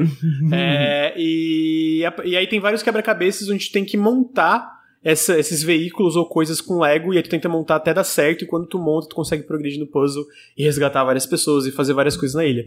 Tá muito charmosinho, tá muito legal. Eu, tô- eu, eu, eu achei isso um ano surpreendentemente, tipo, muito interessante mesmo, assim, sabe? Ah, então, e é do pessoal do Bridge Constructor, que eu sei que é elogiado por quem joga, né? Que é a parte de fazer as pontezinhas do Bridge Tu Constructor. sabe o que, que esse jogo lembra, né, Granja? Que, que esse jogo lembra, Lur? Nuts and Bolts, porra. Ah, é, tá. Eu- Os eu- eu- veículos sendo Pior que montados tu ali, falou, cara. ó, pior que tu falou assim, ó, sabe que jogo, que jogo- que jogo que esse jogo lembra? Na minha cabeça veio o Hair. O Hair, lembra Hair, mas eu não, não, não, não associei É, exatamente porra. com Nuts and Bolts. Nuts and Bolts é um jogo injustiçado, quem não gosta é otário, queria deixar É. isso muito claro no podcast. É, fica claro pra todo mundo aí. É, então, Lego Brick Tales pra 2022, por enquanto só pra PC. Henrique, tu não gostou, amigo? Tem uma carinha que tu Parece achou... maneiro pra caralho, na real, mano. Maneiro pra Ô, caralho, né? Eu gosto muito de Bridge Constructor. Eu, eu acho um jogo bem maneirinho. E eu não tava esperando essa parada de construir veículos. Porque tem. Tem uns jogos, né? De tipo construir umas paradas, construir uns veículos, mas. Eu sou burro demais pra todos esses. Eu preciso de um jogo que seja. Não, tipo, não é mesmo, não, tá pô. ligado? Joga o, joga o já viu? Porra, o BCG é difícil pra Ah, o caralho. Besieged, sei, sei, sei. Difícil eu pra sou caralho, burro, de, eu, eu sou burro Eu- demais eu- pro Não, BCG. Eu não zerei, mas eu não achei. Pô, ele ficou difícil pra caralho porque eu peguei no antecipado. Eu abri no- Não, eu peguei eu não conseguia fazer nenhuma mais máquina. o jogo. Porra, as minhas Ele máquinas... ficou difícil pra Achei caralho, complexo. eu não sabia, não. Implodiu. Não, é, amigo, é porque daí aí tu entra no negócio. O Henrique falou que é burro pra... Eu também sou burro pra caralho pra esse tipo de jogo. Podia, pode ser que o Obsidian era fácil e eu sou extremamente burro mesmo. Tipo, eu sou burro para além do burro, entendeu? Porque o Obsidian, eu, a metade das coisas que eu construía implodiam. Dentro, dentro da burrice tem que somar aí também uma preguiça, né? Porque tem uma hora que você olha assim e fala, ih, rapaz. Aí você, ah, mano, amanhã eu jogo, tal, pai, nunca abre de novo. Então tem que ver isso aí. O Lego, né, parece ser simples o suficiente pra eu falar assim, pô, dá pra fazer um veículo de Lego. É Lego, né? Lego é um pouco mais tudo, tipo, é Lego, assim, a gente vê Lego, a gente é, cria. É, é maneiro ter mais jogo de Lego que não seja da Traveler's Tales, né? Aquele modelo, entendeu? É, exato. Igual tinha antigamente. Exato. Pô, quem Agora é que jogou aquele da Ilha do Lego, no PC? Quem é velho também, que nem eu Cara, eu, não joguei, mas sabe qual que eu jogava e eu adorava? Era um de corrida. Vocês lembram de um Lego de corrida que sim, tinha? Sim, sim. Porra, era legal pra caralho, mano. Era muito. Era tipo, pra mim era o competidor de Crash Team Racing, tá ligado? Era, era isso, esse jogo de, de corrida de Lego. Tinha uns jogos legais. É, é, legal porque é isso, né? A, meio que a exclusividade morreu, né? Não tem mais exclusividade com a Traveler, Traveler Tales aí, com o negócio de Lego, tanto que tem mais jogos de Lego em desenvolvimento para além do desse do Lego Skywalker, né? Lego Skywalker Saga. Pô, os caras, eles, eles não fizeram o Hobbit 3, foi um vacilo. Não, não terminou o, o, Lego. O, o Leguinho. O Lego terminou Hobbit o Leguinho. 3. Ah, por fim, a gente, eu vou trazer mais um jogo que oh, é mas ó, jogo... o Lego Skywalker, tu botou na pauta, eu acho, não botou? Eu botei. Ah, teve um trailer, né? É verdade, teve um trailer. Pô, cara, tu, assim, ele já tá teve problema de, tá problema de crunch pra caralho, porra toda, né? Desenvolvimento fudido, tá anos preso aí. Mas tá parecendo muito foda. Tá, tá. Não, o jogo parece muito bom. O jogo parece muito bom. É... De fato, assim, parece é, muito, muito legal. É uma pena, né, que todo mundo tem que sofrer no processo para fazer esses jogos. Porque, tipo assim, é o tipo de coisa que tu vê, pô, tá muito bom. Poderia estar ainda melhor e com menos pessoas se fudendo no caminho se tivesse gente que não fosse uma babaca na, na, é, no cargo é de gerenciamento. Bizarro, né? né, cara? Como é que os caras. Porra, os caras têm uma pipeline de 20 anos fazendo essa. Que era uma porra. merda. 20 anos uma merda, foram refazer, ficou uma merda também. Cara, é inacreditável. Parece a engine do, do Halo. Ah, tá aí, então, Lego. Ah, tem mais um jogo que eu quero mostrar para vocês, que é o. Deixa eu pegar aqui o nome, que eu achei muito bonitinho. Que é o Silt. Silt. O nome do jogo é S-I-L-T. Ah. ah tem não, vídeo não, novo? É, esse é um vídeo novo agora. Ele é meio que a direção de arte pensa em algo como limbo, na estética, nessa né, parada meio preto e branco. Só que ele é esse jogo que se passa tipo no fundo do mar. Não tem tipo uma data de lançamento ainda, só um vago 2022, mas parece ser absolutamente horrível no sentido de, cara, é um fundo do mar que quer te matar a é todo abissal, momento. É, o fundo do mar é abissal. Acho que é abissal. Parece. É o jogo do Nautilus. É o jogo do Nautilus. É... o Nautilus quer te matar a todo momento. É o Nautilus é, aí morrendo aí no fundo Pô, Parece mar. absolutamente horrível, mano. Imagina tu tá nadando de uma criatura dessa querer te comer, assim, te matar com uma mordida. É horrível. É horrível, horrível, assim, horrível mesmo. Ah lá, esses peixes ali, os bagulho é... Não, assim, mas fora essa parte horrível, o jogo parece legal, entendeu? Tipo, o jogo parece legal, parece bem feito, parece... Tipo, só que eu não sei se eu vou ter coragem de jogar. Tá aí, Silt vai sair no early, eles citam é, early 2022, que eu imagino que seja a primeira metade de 2022, uh, e para PC só por enquanto. Você diria que é um cinematic plataforma, Lucas? Lembra um pouco o espírito da parada, né? Tipo, animação pesada, é um pouco de, try, de tentativa e erro. Porque Opa. não tem plataforma, né? Você só nada. É, Mas a galera não é uma... pensa muito porque é nada, né? É, mas é subversão. É, a parte de plataforma são os desafios que vêm através do nada, entendeu? Da movimentação 2D. Plataforma, é plataforma, Henrique, pensa o Elden Ring. O Elden Ring não é um anel, é um conceito metafórico. plataforma... plataforma é um conceito metafórico do desafio de tu progredir numa parada e desafiar e, e ir pra cima e para baixo desviando de, de, obstáculos, entendeu? Justo. Na moral, eu, só, eu só, queria fazer um adendo do Elden Ring aqui, que eu falei, eu falei semana passada que o George Martin foi um grande, uma grande contribuição ao sucesso do jogo e tal, e a qualidade, e aí o CG falou, não fez nada no bagulho, não sei o que. Uma galera no chat falou que não. Tem um tweet que tá viralizando que os caras fizeram um flowchart enorme da lore do jogo meu irmão, o negócio é loucura que os caras estão fazendo. Dá pra entender porra nenhuma. Então, assim, o um negócio todo críptico e bolado, e ainda estão descobrindo, entendeu? Pegando, tipo, Também tem um bilhão de personagens, é, um bilhão de facção, um bilhão de com... coisa. Quero ver ver aquilo e dizer que ele não contribuiu. Então tá aí. É, conceitos metafóricos, plataforma e George R. R. Martin.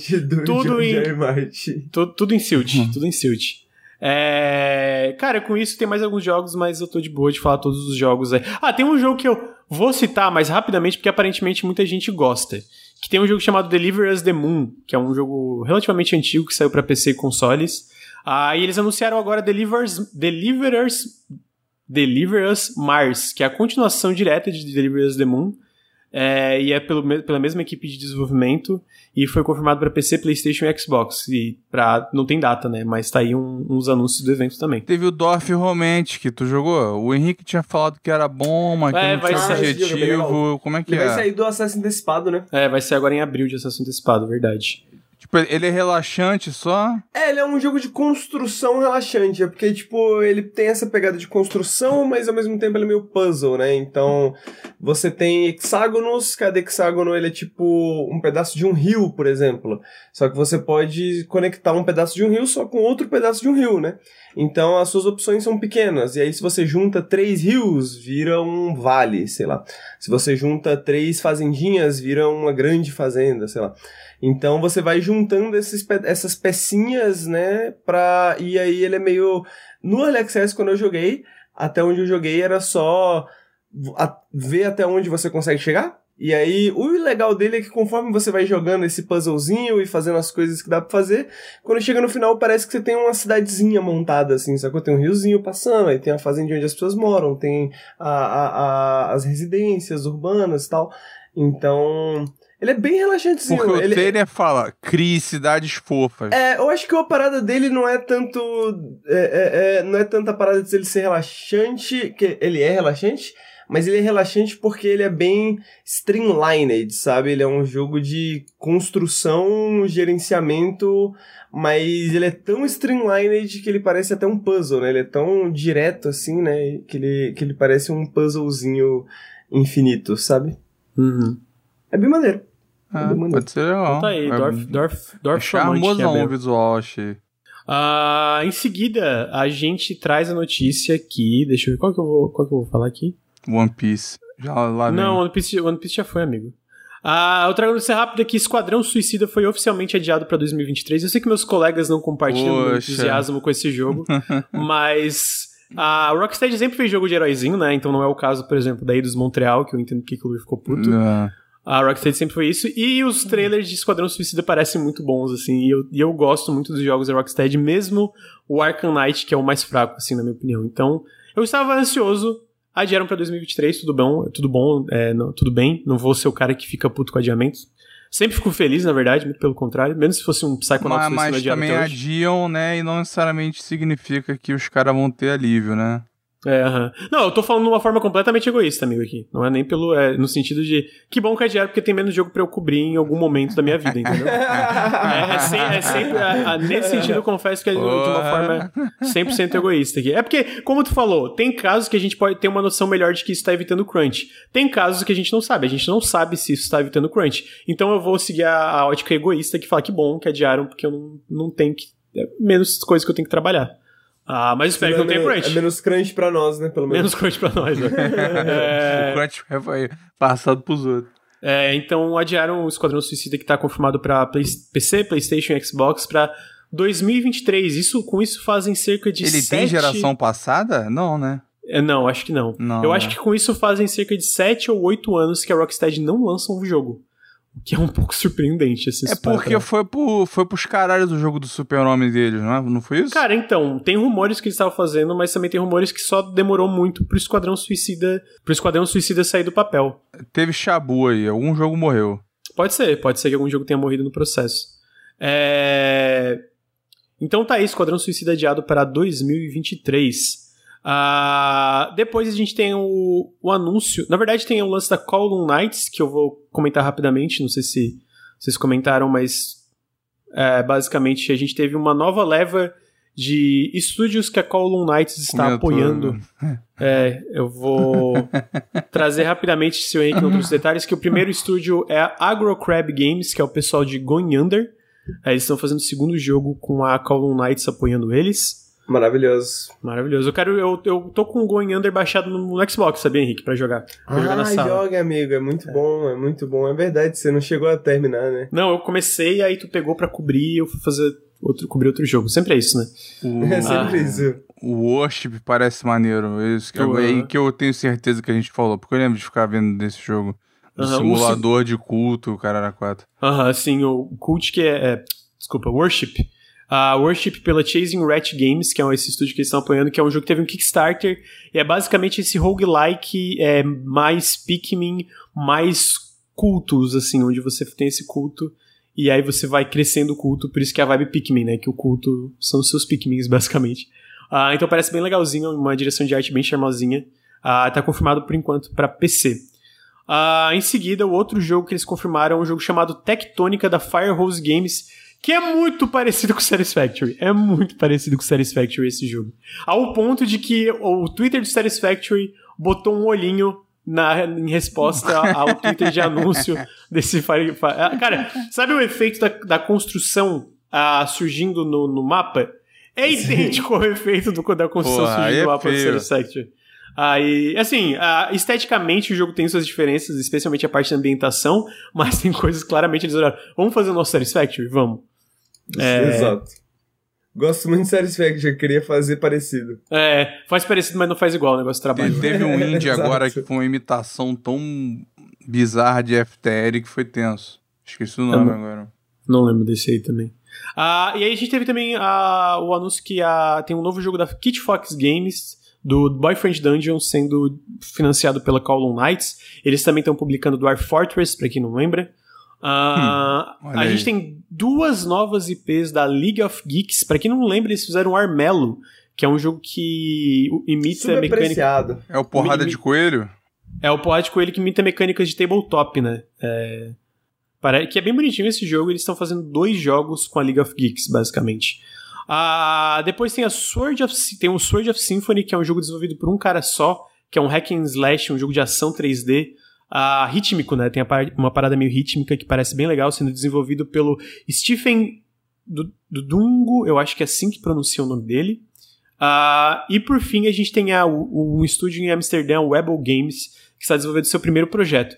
Eu acho interessante que a gente trouxe é, essa notícia semana passada, estou reforçando ela agora, com o lance da Private Division, é, no sentido de quanto, é, quanto financiamento a gente tem rolando pela indústria de jogos, né? Tem publishers, tem muita gente é, financiando jogos pequenos, jogos médios, jogos grandes. A gente sempre vê um projeto, de repente, esse projeto está com uma publisher nova, né?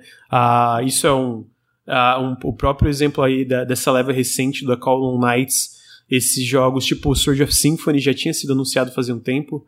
Então a gente está vendo isso muito tempo porque a gente tem uma indústria hoje de jogos tem mais dinheiro do que nunca rolando nela, né? Então a gente sempre vê esses jogos indies, esses estúdios novos surgindo com financiamento externo, o que me deixa feliz porque a gente sempre vê, no mínimo, jogos interessantes surgindo disso, né? A gente tem levas e levas da Call of Knights, da Devolver, eles sempre anunciam. A gente teve recentemente no café retrasado, eu acho que eu, eu vim, ou foi o café passado, na verdade, que eu não estava, que também foram os jogos novos da Humble Games. Foi o café com vocês, né, que teve os jogos da Humble Games, né? Acho que sim. É, que teve o Ghost Song, que estava há Isso. muito tempo sendo desenvolvido por um só, Moonscars, é, o jogo novo que eu até comentei com o Ir, ah, do pessoal... não conheci o Ghost Song. Qual que você tá falando? O do, do pessoal, do cara do Dragon Age lá, o, ah, o, sim, o musical. Sim, sim, então a gente tem muitos desses projetos. Do David dessas... Gader. Isso, o David Gader. Muitos desses projetos, dessas desenvolvedoras que eu, no fim sempre sai coisa interessante, no mínimo. O né? que eu acho legal da Call Knight é que o time deles é muito diverso, assim, tipo, de background e, e, e, não só isso, tipo, etnicamente, né? E, e de gênero, tem muita mulher, tem muita gente de países diferentes, uhum. sabe? De etnias diferentes, e, e, eles financiam jogos de muitos lugares diferentes. Sim, exatamente. Alguns, né, estão presos, né? Porra, tem o Towers, que é mó foda, mas Nunca vai sair, né? Mas, ah, enfim. eu acho que é, o lance do Towers, eu lembro que foi lá atrás e eles receberam uma leva nova, acho que foi ano passado. Teve mais então, um tipo... jogo chileno, teve um jogo argentino que eles, que eles financiaram, tem jogo eh, coreano, chinês, tem muito jogo que eles estão fazendo e pegando de outros lugares. Sim, você vai no site da Call of Knights agora no, na parada de financiamento, Sifu, eles ajudaram a financiar O, que eventualmente uhum. Sifu virou a Kepler, né? A Kepler Interactive é, faz parte, inclusive, da Kowloon Knights, parece que elas compartilham recursos. E a Kepler foi financiada pelo Garavarian, um dos fundadores da Kowloon Knights, né? Então, tipo, tem o Sifu, tem o Scorn, tem o Opus Echo of Star Song, que se eu não me engano é de Taiwan, alguma coisa assim que é um jogo de é, narrativa que a galera falou muito bem também. Tem. É, pô, Godfall. Tem aquele é. 30xx, que é aquele Mega Man roguelike, o Spirit esse não, esse não foi feito. Esse não foi feito num, num país menor? Não, não foi o 30xx? Cara, então, é porque é meio que. Ah, é um desenvolvimento remoto, né? Então, tanto que o Glauber, Glauber Kotak, ah, que é brasileiro, trabalha na pixel art desse jogo. Então, isso, tem, tipo, é multi, multicultural, digamos assim. É. Então tem muito jogo. O Sea of Stars, que a galera tá esperando bastante. O, Pô, que é, tá irado. o Shidrings Elsewhere, que é um jogo que eu joguei a demo e é fantástico. Cara, tem muito, muito jogo legal que a Call Knight está financiando. Ele foi tem adiado, jogos... não foi não? O Shidrings Elsewhere, não... Foi porque. Ele eu, eu acho que, ter ó, saído já. O Shidrings Elsewhere foi assim. Eles conseguiram primeiro o acordo do Game Pass, que o cara ainda fala que foi tipo. Ele até brinca que, cara, eu, eu, eu perguntei na ligação pro pessoal da ID Xbox se eles não tinham botado alguns zeros a mais na, no negócio. Porque basicamente o acordo do Game Pass é, financiou o jogo inteiro, financiou outras plataformas e, tipo, deu dinheiro de sobra para ele. Aí o que, que, eu imagino que aconteceu nesse caso depois do acordo Game Pass é, cara, eu vou expandir o projeto. E aí ele conseguiu mais financiamento da Call Knights e o Shidrun's Elsewhere virou um jogo bem maior, né? E o que eu acho legal, porque o, o a demo original do jogo era fantástica e tinha muito, muito potencial ali no Shidrun's Elsewhere, né?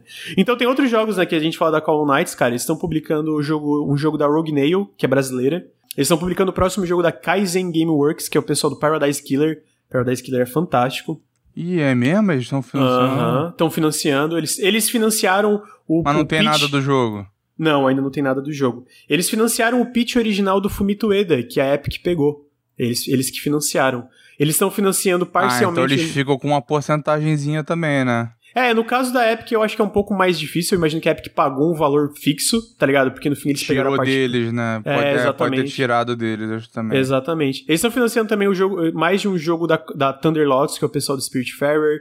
O novo jogo da Mimimi Productions, que é o pessoal do Desesperados, está sendo Porra, parcialmente. Porra, é deles. É, então a Call Knights é, um, é uma de muitas publishers que a galera nem imagina a quantidade de é. jogos que eles tiveram um papel é pro jogo sair do todos que eles botam a maior parte do dinheiro, né? É, o próprio Sifu foi uma parte a Sony, uma parte a Call Knights, é, uma parte eles a têm, É tipo aquele fundo da Embracer, como é que é o nome? Da Embracer eu não tô ligado. A Embracer tem um que eles botam um pouco, que eles têm um fundo que não Acho que a própria Coffee Stain não botava tudo, não foi? A, a Coffee Stain depende, tem jogos que eles é, botam tudo, tem, tem jogos tinha, que eles botam tinha parcialmente. Tinha da Embracer que eles não contavam tudo. Ah, é que hoje muito, muito desses acordos de publishing, é, muitas vezes a, a, própria empresa independente já financiou uma parte do jogo, né? Acontece muitas é, vezes. Cara, é melhor tu fazer uma porrada de acordo, tá ligado? Tu é um estúdio indie desse assim, pô, estúdio pega brasileiro, Pass, estúdio pega... coreano. Pega Game Pass, pega exclusividade no console, pega exclusividade pô, pega negócio da Epic, pega de não sei quem, pega da Call Knight, vai pegando e aí tu não gasta. E tá com o teu próximo jogo financiado. A gente viu a notícia, não sei se tu vai comentar, que, porra, a Microsoft deu muito dinheiro no Game Pass, uhum, né? Uhum. Então, é, a gente porra... não trouxe, mas eles já... Não, é de pagamentos, na verdade. Eles incluem aí, né, a parte de pagamentos que eles já... É, pagaram desenvolvedores independentes, é, desenvolvedores independentes, incluindo royalties de Game Pass, no último ano, nos últimos dois anos, 2. Ponto, não sei se é desde a concepção do projeto da, do, da ID, eu acho que não, mas foi tipo 2,5 bilhões de dólares, uma parada assim. É muito dinheiro. Ah, então tá aí. É, é, eu sempre gosto de trazer essa parada das publishers indies, porque sempre tem muito projeto novo interessante, muito estúdio que a galera não sabe. E é isso, né? Muitos desses estúdios financiam parcialmente ou inteiramente, às vezes, jogo que a galera nem tem ideia. Eu acho que é isso, tipo, Sifu, essas coisas que a pessoa pensa, ah, foi foi só a Sony ou foi só a Microsoft que tá o Scorn, por exemplo, o Scorn também tá a Call of Knights e nunca é só um ou outro ultimamente, né? Então, acho legal. Ah, por o fim, Scorn foi aí, mais quem? O Scorn também é a Call of Knights e a, a Microsoft com o Game Pass, a Call of Knights ah, e agora é a, Ke Game Pass, é. E a Kepler Interactive, né? A Kepler Interactive, que é aquela empresa maior lá. Ah, e agora, por fim, a gente traz uma notícia ruim, uma uma notícia ruim. Na verdade, não. Tem mais uma, uma legal e aí depois uma ruim, agora que eu vi que tem essa antes. Que é que a CD Projekt confirmou que tem um novo The Witcher em desenvolvimento. Essa a gente, vocês não falaram, né? Não. A galera cobrou o CG ele falou, tô com fome. Justo, justo. Eu Mas... entendo ele. é, uh, Então, a gente tem que. Eles confirmaram que é o próximo capítulo da franquia que já está em desenvolvimento. Eles fecharam um acordo com a Epic para o jogo ser desenvolvido na Unreal Engine 5, a nova Unreal Engine, né? Ah, em vez de, de deixando a Red Engine, a Red Engine de lado. Para quem não lembra, a Red, a Red Engine foi a engine tanto do Cyberpunk 2077 como de The Witcher 3. A gente sabe que a, e vai a, ser a, da expansão do Cyberpunk. Sim, essa ainda. expansão. Não ainda dizem vai se vai ser usado no futuro do Cyberpunk. É, mas vai ser pra, pra expansão que tem desenvolvimento também. a gente sabe que a, a, tanto a CD Projekt, eu vou trazer aqui, a BioWare tiveram problemas com engines internas. Uh, e é uma razão que o novo Não, Dragon a BioWare Age... teve problema com a engine forçada ali. A engine forçada. A engine interna, é, no caso, a engine interna da EA, né? É, daí, é, não Isso. foi tipo da BioWare. A BioWare tinha engine muito ruim também, dava mó merda, mas Sim. Quando veio a Frostbite, deu mais merda. Deu mais merda. Então, eu imagino que uma razão que tanto a CD Projekt como a BioWare estão indo para Unreal Engine, que é uma engine que tem mais documentação, tem mais ferramentas para tu desenvolver da forma que tu quer, né? E a recursos, vê... né, cara? Porque, pô, chega a nova geração, aí já tem uma porrada de coisa. Tem que preparar o Ray Tracing, tem que preparar iluminação global, telegrametria, eu acho que chama, não é tecnologia? É, é assim que fala é, em português? É, é, é te telemetria, uma parada assim. Não, telemetria é... é... o de, é o de pegar estatística. Ah, então é, te, é alguma coisa Fotogrametria. Metria. Fotogrametria, isso. Fotogrametria. É, a Epic comprou a melhor empresa disso pra, pra trabalhar na Unreal Engine. Então, tipo, já compraram uma vantagem aí. Eles compraram outras empresas de. Porque essas compras passam um pouco desapercebidas, mas eles compraram muita coisa para trabalhar na, na Unreal Engine. Sim. E eu, cara, eu vou te falar, eu não gostei disso. Porque ficar concentrando a indústria em duas engines ou faz a tua própria, eu acho que é um negócio negativo. Ah, eu até Você ficar entendo... tanto jogo no tanto jogo na Unreal Engine, tá ligado? É muito é muito poder, é, é um, é, um é, é, muita coisa interligada a uma empresa só. Entendeu? É que é foda, eu entendo Loja, que quer dizer... engine, publishing, tudo, sabe? Não eu, eu entendo o que tu quer dizer, mas ao mesmo tempo, tipo assim, eu acho que ainda tem muita E a Unreal aí, 4 né? teve muito jogo e teve os mesmos problemas a geração inteira e eles não resolveram. Um era de input lag, que todos os jogos de luta foram feitos no Engine 4. A galera aí tá ligado que saía no console com input lag tipo de 7, 8 frames. A galera sabe que isso é bastante. E eles tinham um problema de loading. Esse melhorou um pouco, mas ficou muitos anos, os loads eram longos nos jogos da Unreal Engine, entendeu? Então, tipo, tu fica preso num, num, negócio de duas engines, sendo que a Unity, por mais que ela seja, entre aspas, mais aberta, o renderizador dela, se eu não me engano, é fechado. Tipo, você não tem como modificar. Então, por isso que a performance é muito. Não varia tanto entre a Unity. Tem muito jogo de Unity com a performance merda que você fala, pô, o gráfico não é tão bom mas é porque o renderizador é, é, proprietário e você não pode mudar tanto. Na Unreal Engine você pode mudar. E aí você vê que na notícia eles dizem que eles, é, eles vão ajudar a desenvolver. Então o que, que, a, o que, que a CD Projekt falou? Cara, em vez da gente upar a nossa, vamos pegar essa, usar a nossa, a nossa perícia com engine para melhorar essa né? E eu acho que em contrapartida eles não devem pagar royalties, eu imagino. Ele fala, pô, a gente tá melhorando a tua engine, não vamos te pagar o bagulho. Não, eu até entendo o que tu quer dizer, mas ao mesmo tempo eu penso assim, cara, eles tiveram tantos problemas evidentes com a Engine no Cyberpunk. No próprio The Witcher a gente sabe que teve muito crunch também. E a Bioware, dando um exemplo, né? Teve problemas também com a engine e tal, por causa da, da engine da DICE, que faltava documentação. Que eu acho assim, essas engines ainda existem, ainda existe muita engine no mercado.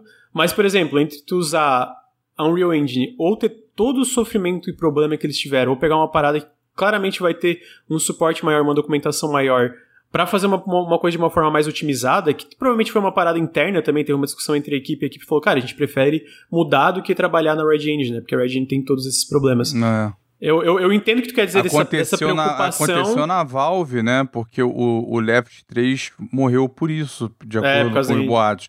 Porque uhum. metade do time falou, vamos terminar a Source 2 o time da Source 2 estava lá de banho-maria e não, não avançava. E, e tinha o Real Engine pronta. E eles falaram, cara, vamos, vamos fazer, pegar que tá pronto, vamos terminar a porra do jogo. Mas os caras, não, tem que ser na Source.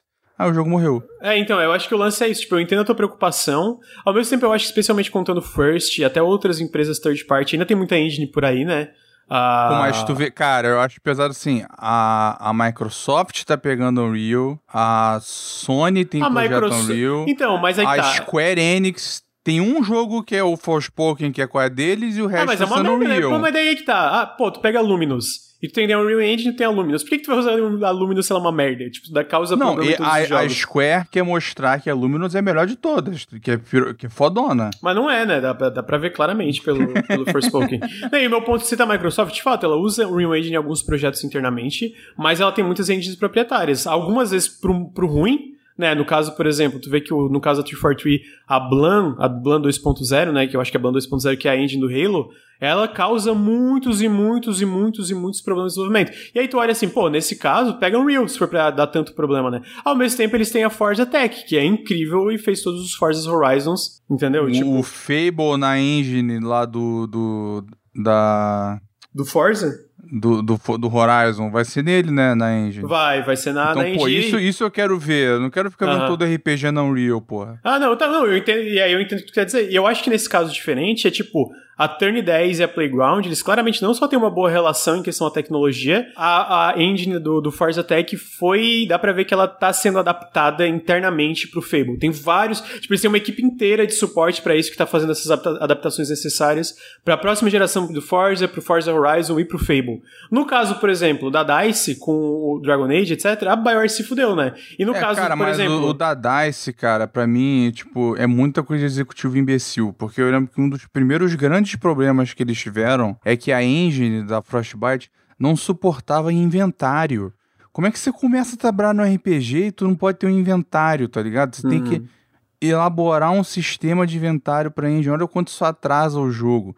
Isso é uma coisa, imagina quanto mais estava faltando, entendeu? E a Unreal, tipo, tá saindo muito melhor agora, mas, né, quando saiu a 3 era uma merda, porque a Unreal 3, não sei, tem muito tempo, né, coisa velha, nossa, a Unreal Engine 3, pra quem não sabe, quando saiu não tinha suporte à escada, então você tinha que usar rampa ou elevador, não podia ter escada no jogo, exceto o- a, a Epic botou, a Epic botou no Gears a escada, ninguém mais tinha escada, só eles. É, então, mas assim, eu, eu entendo a preocupação, ao mesmo tempo eu acho que, tipo, vendo os problemas de Cyberpunk, talvez seja melhor, sabe? É, não, não ter, Pô, nesse se caso a específico. engenharia de ficasse irada, né? Mas, enfim. Porque também, cara, outro foda que me incomoda é que o jogo da Unity é muito pouco modificável. Você vê que a organização dos, dos documentos, o formato e tal, tem muito jogo da Unity que é ruim de modificar. Que não tem suporte a mod, não tem ferramenta de mod. E Unreal também. O- outras proprietárias também. Tipo, a Frostbite você não vai mudar merda nenhuma. Né? Uhum. Agora, outras proprietárias, tipo, o Elden Ring, vocês já estão vendo aí que tem o Shrek jogando, o Homer Ah, mas esse, Simpson. esse tipo de, de, tro- é, de é- trocar. é, bom. Mas esse tipo de trocar modelo, botar o Shrek, todo jogo da Unreal Engine dá pra fazer isso. Eu já vi Dá, vários dá, Unreal dá, Engine. não, isso aí dá, mas, eh, sabe, na Frostbite você não pode me... Eu, eu acho Ah, não, que é, total. Ao mesmo tempo tem engines proprietárias, tipo a engine do, do, do Starfield, que é. Faz mod aí, porra. Foda-se, vocês podem mexer no jogo inteiro, né? Que é, é a, a, a Gabriel disfarçada. É porque a, a gente Ah, mas assim, se tu for falar- ver, todas essas engines são alguma outra engine disfarçada, né? Tipo, sempre usa, tem um certo fundamento da tecnologia ali. Ah, não, tipo, não, a galera acha assim, ah, eles estão retrabalhando a engine, sei lá, do, do Uncharted pro Uncharted 4. Ok, mas é a mesma engine, só que muito retrabalhada. É, é, o, é o fundamento desses, desses. É tudo iterativo, geralmente, né? Não, eu falaram, o Discord eu desenvolvi na. Um, um pessoal no chat falou, o Discord desenvolvi na Unity não é complicado modificar. Eu não disse que é complicado modificar a Unity. É mod, Os fazer mod jogos pro da jogo. Unity não vêm com ferramenta de mod e você não pode modificar uma porrada de coisa, porque eles vêm em pacotes grandes de arquivos. Então eu lembro que muito RPG que saiu na Unity você não podia mudar muita coisa. Os próprios pillars, não, você não podia mudar quase nada. Só Tá, Luir. depois. Deu de engine. Deu de engine. Porque já, já é meio-dia. E a gente ainda tem mais uma notícia pra cobrir. ah, então tem isso. Eles fecharam o acordo com a Epic pra desenvolver o projeto na Unreal Engine 5, deixando a Red Engine de lado, fora pra expansão que tá confirmado que eles vão usar a Red Engine. Red Engine. Obviamente, a CD Projekt também confirmou publicamente que essa parceria pra Unreal Engine não quer dizer nada em relação à exclusividade pra loja. Eles não pretendem fazer Ah, o próximo essa The depois Witcher. não é maluca. É, eles não pretendem fazer o próximo The Witcher exclusivo para nenhuma loja, no caso Epic Game Store ou coisas assim.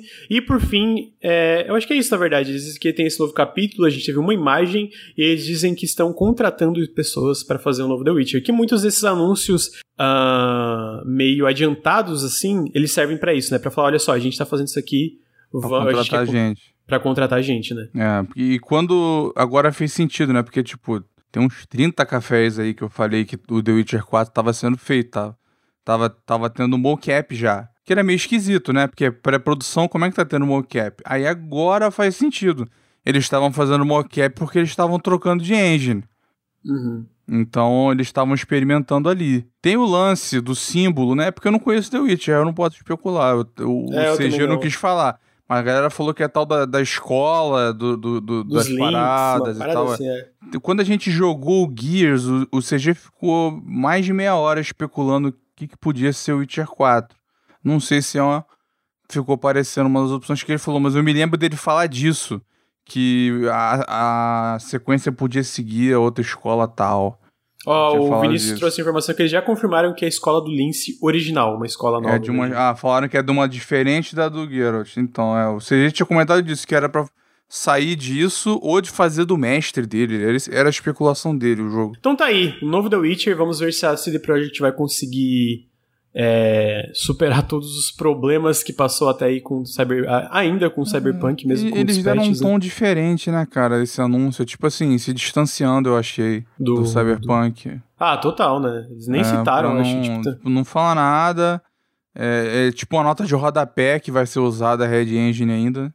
Só uhum. pra... Eu acho que, inclusive, nem tava na press release. O diretor do Cyberpunk que é... falou, ó, a gente tá fazendo uma expansão ainda. Ah, tem uma notícia que não, não tava na pauta sobre esse jogo que eu vi, que o diretor do Gwent tá dirigindo esse jogo. Sim, uhum. Porque o diretor do The Witcher 3 foi acusado de assédio, os caras 4 e foi e rodou. Caso do negócio de crunch, assim, né? Foi crunch e, é, e assédio, tipo, não sexual, foi assédio. Sim, tipo, moral, né? Moral, moral de xingar, e, é. é, de ser, ser Miyamoto. Então. então tá aí. Então Miyamoto aí. É... Então tá aí o novo The Witcher em desenvolvimento. A gente vai, obviamente, no futuro ter mais informações e vamos ver.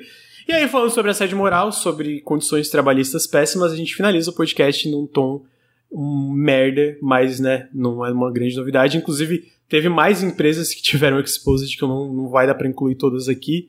Uh, mas hoje, especificamente, a gente vai focar na Moon Studios, que é a desenvolvedora de Ori, uh, The Blind Forest e Ori and the Will of the Wisps. Tem uma matéria muito grande uh, na Venture Beat, eu recomendo, que tem muitos detalhes. Eu não vou entrar em todos os detalhes, mas basicamente o que, que acontece é que a Moon Studios é um estúdio repleto de crunch, de assédio moral, uh, de assédio sexual e de xingamentos e humilhações constantes, vindo principalmente dos dois fundadores. Teve que assédio é o Thomas... sexual também? Assédio sexual não. É, como é remoto, não é no sentido físico da coisa, né? É mais sentido. Ah, de, sei. Entendeu? É, é, entendeu? É, é, nesse sentido, no, no, no caso. Misoginia e tal. Ah, talvez não foi a forma certa de falar de, de assédio sexual, mas o sentido tem misoginia ah, e sexismo, um monte de coisa. Tipo, certas formas que ele pode ter dado em cima é assédio, né? É, exatamente. É isso que eu quis dizer, né, no caso. É porque é um, é um, a Moon Studios é remoto e global, né? Mas, e aí o que acontece é que constantemente existia uma atmosfera de opressão e humilhação dentro do estúdio por causa, principalmente, novamente, do Thomas Mahler e do outro cofundador que eu tô tentando lembrar o nome aqui, que é o Gennady. Uh, e basicamente é como é, é, é um estúdio onde uh, todo, todo esse lance é remoto, né? Então todo, tudo é muito tipo, é, existe um grande incentivo para não haver tantas reuniões de chamada de vídeo.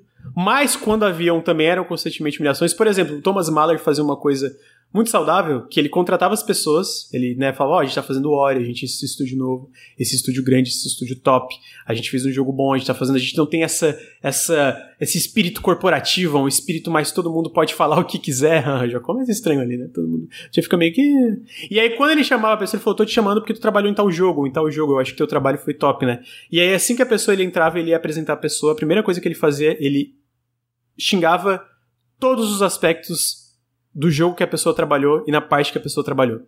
Tipo, só pra. A ideia era tipo, ah, vamos. Pra tu entender que o que tu fez não é necessariamente bom o bastante, tem que ter outras expectativas aqui. E eu não vou usar as palavras, porque, por exemplo, se eu usar as palavras que ele usava na, nos chat, etc., publicamente na frente de tipo 70 funcionários, a gente vai ser banido da Twitch. É... Nossa, foi nesse ah, nível. Ah, mas era, era basicamente a galera falar assim: ah, ah, o artista, eu quero tal coisa. E a pessoa fala, ah, tá aqui tal coisa. Ele fala, você é todos esses xingamentos horríveis. Você é idiota, sabe? Tipo, pega idiota em vez de ser idiota todas as piores palavras. Tipo, não é possível que tu ache que isso aí é bom, seu lixo. Você é imbecil, entendeu? Você não tem capacidade para nada. Era o tempo todo esse tipo de diálogo com os funcionários no chat principal, no chat principal da empresa, com todos os outros funcionários vendo. Então se criou essa coisa. Se alguém tentava falar alguma coisa, tipo, não, peraí, pô, não é assim que fala. Eles já xingavam mais ainda e humilhavam mais ainda, né? Então, tipo assim, também tinha piadas constantes de antissemitismo, no qual o Thomas Mahler falava: Eu não posso, eu não posso ser antissemita porque o cofundador da Moon Studios é judeu. É, o, o, famoso, tipo, ah, não posso ser racista, eu tenho um amigo negro, entendeu? Tipo, nessa energia Meu da Deus. coisa. É, então, tipo, eram umas brincadeiras que era tipo, ah, só o. olha, olha o nível, olha o nível, olha, olha o nível. Olha o nível do que, que o Thomas Mahler falava, por exemplo. É, só só o, o, o Gennady, o Gennady é o cofundador, sabe que a minha ideia com judeus nessa empresa é contratar e fazer todos eles falecerem de tanto trabalhar. E aí depois ele falava que não podia ser antissemita porque era uma piadinha que ele tava fazendo com o colega judeu. Então, tipo assim. É porque um deles é austríaco, né? E o outro é judeu. Isso, é exatamente. É, exatamente, o outro é Israel. Então, tipo assim, e, e isso é, sinceramente, sinceramente, isso é o leve. Eu tô falando leve aqui. Se vocês lerem a matéria do. É, da, da, da VentureBeat, eu vou publicar de novo no chat. Gente, é horrível, é horrível, é horrível. É tipo assim, cara, constantemente brinca brincadeira. Mas assim, é xingamento constante, é humilhação constante. É, era isso, né? toda hora que alguém publicava o trabalho, não era bom bastante, e aí era muito o argumento do feedback. Só que não existia um feedback. Tipo assim, imagina o Henrique me manda, Lucas, isso aqui tá bom pra gente fazer alguma coisa? Eu falo, cala a boca, Henrique, tá um lixo, seu merda, refaz. E o Henrique fala, pô, mas o que que tá errado? Tá um lixo, tá um lixo, tá um lixo, tá um merda. E era aí, tipo, esse tipo de coisa toda hora que acontecia dentro dessa empresa. Ah, mas não é assim, não? Acabou, que isso? que horror. Eu, eu, é mais fácil não, eles mas me só xing... pra esclarecer também, eu brinquei do Miyamoto ser um chefe merda, mas é porque eu não tinha lido a matéria, eu não sabia que ele era esse nível. Não, é esse nível. Ele, é. O Miyamoto não é assim não, tá, gente? Ele é, é pau no é. cu, mas ele, tipo, é um... Milhões de de distância aí. Sim, exatamente. Então, tipo assim, ó, e aí isso é um. para vocês terem. É, é, para vocês entenderem o, o, o, nível de toxicidade que existe nessa empresa, uma das razões que essa matéria aconteceu, que muitos dos funcionários falaram, é exatamente porque eles não queriam que mais pessoas fossem seduzidas pelas propostas da Moon Studios. Ah, o nível de que é ruim. A, a, o Xbox não financiou o projeto em seguida do Ori por causa das condições de trabalho. Eles falaram, cara, a gente não quer se envolver mais com vocês, a gente não vai financiar o próximo projeto de vocês, por causa de tudo que a gente já ouviu, e também pela forma que o Thomas e o cara tratavam as equipes internas do Xbox, eles também xingavam as equipes do Xbox. Ah, ah, e então e aí e aí a outra coisa basicamente das duas da, das equipes que trabalharam em Ori Blind Forest e Ori and the Will of the Wisps se tem cinco dos funcionários que trabalharam nesses dois projetos é muito parece que só cinco ou seis pessoas que trabalharam em ambos os projetos continuam na Moon Studios hoje, o resto todo mundo vazou. Então, tipo, então é uma equipe completamente diferente hoje em dia que tá fazendo esse novo projeto, esse jogo de ação RPG. Então, tipo assim, tá ligado? É, constantemente, de novo, é uma coisa que. A gente uma vez trouxe a Beatriz Blanco aqui, a gente tava falando sobre esse lance de condições de trabalho. Eu tinha chamado ela para trocar uma ideia do café e, obviamente, toda semana tem, teve um escândalo trabalhista. No caso, na época, foi na empresa do Gone Home, né? E a Beatriz ela falou muito bem que, tipo assim, essas empresas que vêm com esse papo de ah, a gente não quer ser corporativo, a gente quer que todo mundo seja uma grande família, sempre é uma merda. Porque Falou daí. família fudeu. É, falou família fudeu, porque é uma coisa que ele fala. Porque cria, a partir do momento que cria essa ideia de ser uma família, não tem limites, né? E aí não tem. Não existem é, instituições, não existem regras, não existem coisas internamente que funcionem para evitar esse tipo de coisa de alguém achar que pode passar da linha só porque trabalha contigo, sendo que não pode, né? Ah, então é, é uma coisa cultural, como a gente fala, é, é constantemente. A Moon Studios não é, não é uma AAA, mas não era pequena exatamente. Eu acho que ela tinha, tem uns 70, 80 funcionários. Mas uma coisa que eu não consegui trazer, teve uma, uma, um vídeo muito grande no canal People Makes Games, que eles fizeram meio que uma, um vídeo é, fazendo meio que um. Vou usar a palavra um exposed né? aqui. Oi? Eles, é, é, de maneira geral, eles fizeram um apanhado de casos que a gente já sabia, né? Então... Não, teve coisa nova também. É ah, porque teve, basicamente. Teve... É porque teve co coisas. Teve ah, informações novas de. Isso. De, de, de, né, porque teve o desenvolvedor de Gone Home, né? Que a gente sabia. Teve o. o Do Ken Wong. De, é, o Ken Wong de Monument Valley. É, e o que eu acho, mas o que eu acho interessante que eu queria citar é, um, que o estúdio da Moon, o, Moon Studios, os, os fundadores, eles mandaram uma carta e eles falam, ah, não, não é nada disso não, né, toda aquela coisa, né, aquela conversinha, então é pior ainda quando você vê esse tipo de comportamento, né? Porque mesmo depois da de via público, é, quando esses caras se negam a admitir isso, você vê que a situação é muito mais problemática ainda. E o segundo é que o, esse vídeo do People Makes Games chama os jogos indies têm um problema de fundadores, né? Que esse é um founder problem, né? Que é uma, uma ideia que a gente traz das startups, né?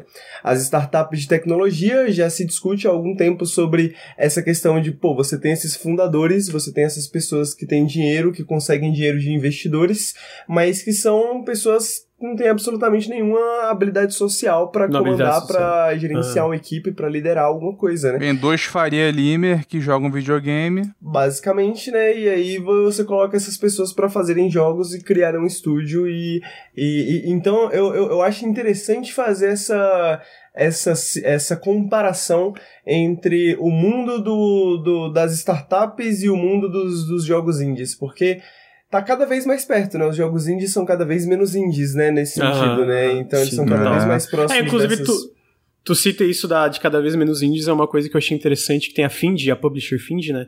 E a Rebecca Saltzman, que é uma da, da, da, da das duas, é, ela e o marido, né?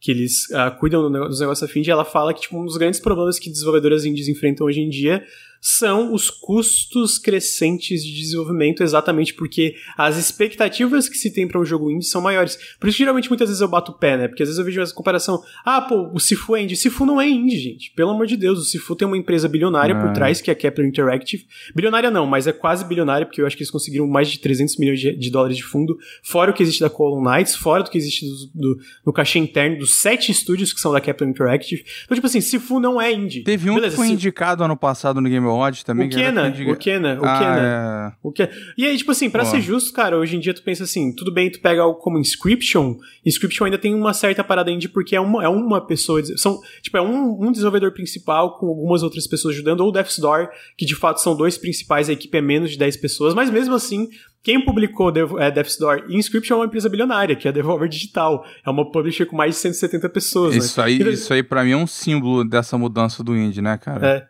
Mas assim, pra ser justo... A Devolver valeu um bilhão. É, a Devolver valeu, eu concordo. E aí, tipo assim, e aí, por isso que eu acho que às vezes. E, e pra deixar claro, ao mesmo tempo, Sifu não é um AAA, não tá nem perto disso. Então, não dá para ter as expectativas de um AAA no Sifu, mas não dá para pegar o Sifu e comparar com algo, por exemplo, sei lá, Inscription e Tunic, ah, em, em, certos sentidos, porque, de novo, Sifu foi feito por uma equipe grande, uma equipe muito maior que esses dois jogos, né?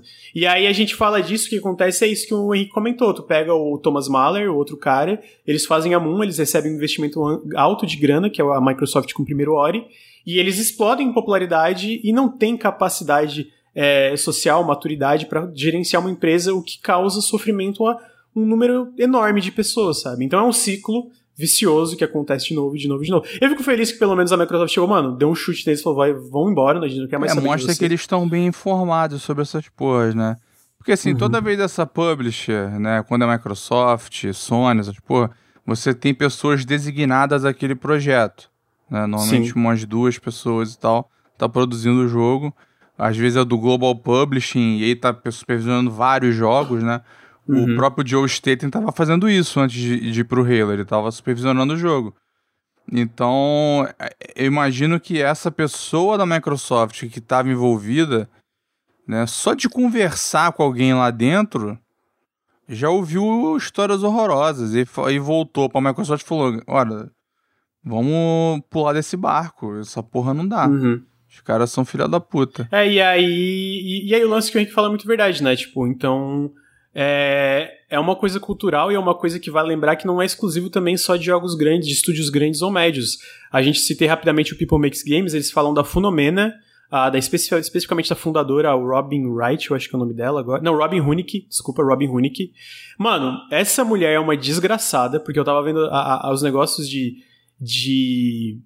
Uh, sobre as denúncias de como ela tratava os trabalhadores, como ela expo, expo, é, contava os segredos e, e coisas é, íntimas da, do pessoal que trabalha na, trabalha, trabalhava na Funomena publicamente em reuniões para humilhar, para falar coisa. E, mano, era o, o nível de tipo de, dessa mulher, que é um exemplo também, um de muitos exemplos. E lembrando, é isso, não é porque a pessoa publicamente, a figura pública dela é, ah, eu sou a favor de, de, da gente fazer diversificar a indústria de jogos, fazer tudo diferente, trazer pessoas é, é, minorias e etc de outras culturas e tal, tal, tal, tal, tal. Quer dizer que é uma pessoa boa, porque a Robin Hood internamente falava que tipo assim é, sobre, por exemplo, pessoas, é, minorias, ela fala, ah, eu gosto de colecionar coisas diferentes e legais. Era, esse é o nível de algumas pessoas que lideram essas empresas, que às vezes publicamente parecem legais e não são. Por isso que tem que ter esse trabalho constante de jornalismo, de empresas investigando, para tentar tirar esse tipo de pessoa desse tipo de posição de liderança. Eu não vou dizer que ele parecia legal.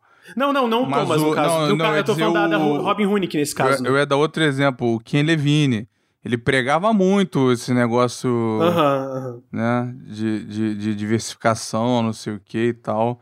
Sendo que, na verdade, tipo, teve uma parada no Bioshock Infinite que ofendeu um cara que era. Eu não sei como é que fala em português. Em inglês eles falam chique, né? Aquela religião que os caras usam o. o, o aquele. O negócio envelopado na cabeça. O, o chapéu. Tá ligado? Ah, que eles é. nunca tiram e não pode fazer a barba? Eu acho O cara que... foi mega ofendido no bagulho e o Kenny Vini falou: não, não vai dar pra trocar, não. Aí o cara saiu. E aí depois, depois de uns anos a gente viu as histórias de horrores, né?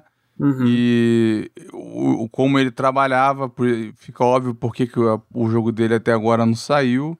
Sim, né? é. Depois começou a falar merda no Twitter, se queimou todo. É, é constante, é, né? Esses é, caras é de, de, que, que, querem muito controle. É porque assim, ser diretor de estúdio, ser diretor de jogo, ser diretor de filme, acaba sendo esses caras OT, né? Que falam, sei lá, arranhando aí no francês, mas é porque é a expressão que usam, né? Porque é o cara muito. É, acha que o, a visão dele tá em tudo e o negócio, a qualidade é por causa dele. E, isso exige um certo tipo de ego, um certo tipo de pessoa. E essa coisa se repete ao longo desses estúdios, né, cara? Só e é uma coisa problemática, como... né? Porque tu fala, Olor, tu fala desse lance da, do, do, do, ego. A verdade é que desenvolvimento de jogos é uma coisa. É, um, é sempre uma parada em equipe. Não importa quão, é... quão, quanto tem a tua pessoa ali, ainda são várias pessoas que fizeram aquilo ali chegar até ali, né? Porque a maioria das pessoas não consegue fazer um jogo sozinho. Então, tipo assim, não é uma pessoa. E aí, quando o teu ego vai acima de como um jogo devia ser feito, ser desenvolvido, quando vira essa briga de ego, acontece constantemente esse tipo de coisa que a gente vê, que é uma parada cultural. A Rina Marina trouxe muito bem, né, que o pessoal do o cara do People Makes Games, é, ele toca como essas coisas relacionam com a cultura de autor na indústria, que é uma cultura extremamente tóxica que repetidamente deu merda, deu merda, deu merda, deu merda, deu merda, deu merda, deu merda, deu merda. Isso aí já é a tragédia anunciada, já é assim no cinema. Tá uhum. entendendo? É, no, tu, é, ah, é muito diferente do cinema, não sei o que, mas tu não, botar entendi. o é, Tem autor nesse ali. papel, vai dar no mesmo tipo de coisa, porque é o mesmo perfil de gente. A diferença é que o cara do cinema era, não era nerd na escola. Só isso. Tá entendendo? Eles seguiram Sim. um caminho diferente. Como o, o Henrique tá calado, eu vou falar um negócio que ele ia dizer. Isso é falta de consciência de classe e de sindicato. Não é isso, Henrique? Porque se, é, é, se esse é verdade, cara que vira e manda também. a galera tomar no cu porque desenhou o, o, o carro errado, o cara tinha que pensar o seguinte: porra, se eu escolher essa pessoa, o sindicato vai me fuder. É, esse uh -huh. pensamento é que protege, porra. Sim, exatamente. Como é, é que o Henrique não é... falou? O Henrique, o Henrique, tá, o Henrique tá cansado já. O Henrique tá cansado já. É, mas é isso, tipo... O Henrique o não falou a palavra sindicato. O, o, lance de organização trabalhista é a única forma que esse tipo de coisa muda a longo prazo. O cara e tem muda, que ter tipo... medo, medo. É, não, é, não, é, não é ser família. Pô, Sim, eu essa concordo. merda. É medo. É porque é, até podem existir empresas boas, empresas boas no sentido que tipo a cultura de trabalho é boa e não existe esse tipo de coisa, mas sempre vai ser uma minoria e é uma cultura, né? Então, tipo assim, como é que tu muda essa cultura? É com esse tipo de organização onde onde sabe-se que vai ter uma consequência se uma pessoa faz uma coisa dessas, né?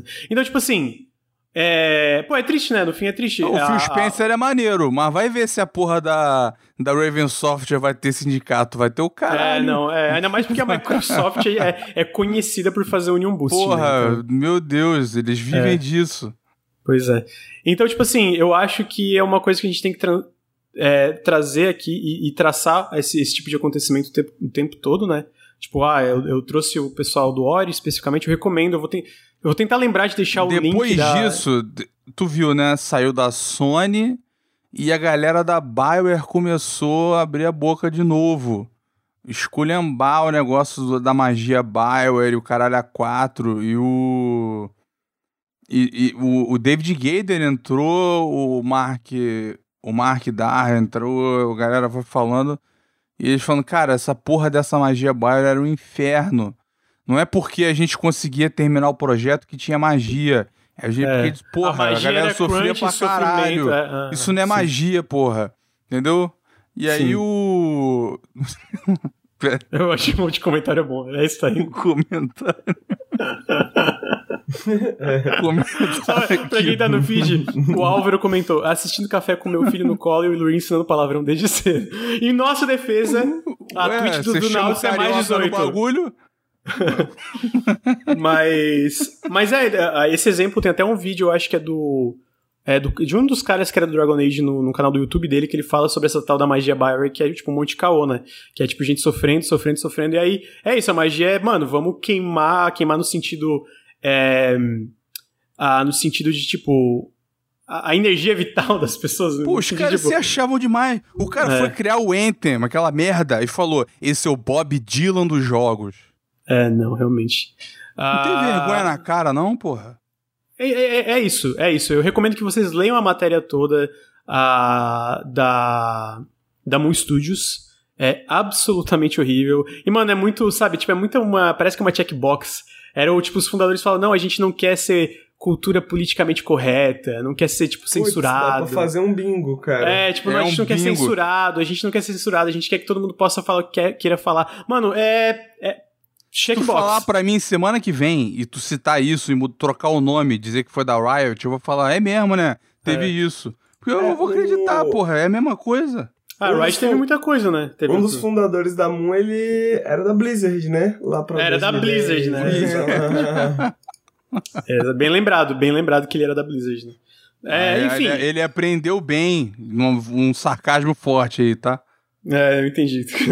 Enfim, eu- essa é, infelizmente, a última notícia da pauta, terminar de uma forma né, meio merda, mas é importante a gente trazer, e também trazer esse do, da, da People Make, Pi- a matéria, o vídeo do, do People Makes Games sobre a Funomena e a Robin Hunick, sobre a Mount, é, eu acho que o nome da equipe é Mountains e o Ken Wong, que fez também Florence, e sobre a Fulbright e o Gone Home. Inclusive, vale lembrar que essas três empresas foram publicadas pela Annapurna Interactive e todos os funcionários dessa empresa falaram que estão extremamente decepcionados com a forma que a Annapurna lidou com essas denúncias que eles tentaram fazer rep- repetidamente pra Annapurna. Então a Annapurna também é meio É merda. mesmo, Ana Pana, pô, É, é, é decepção, né, cara? É, decepcionante.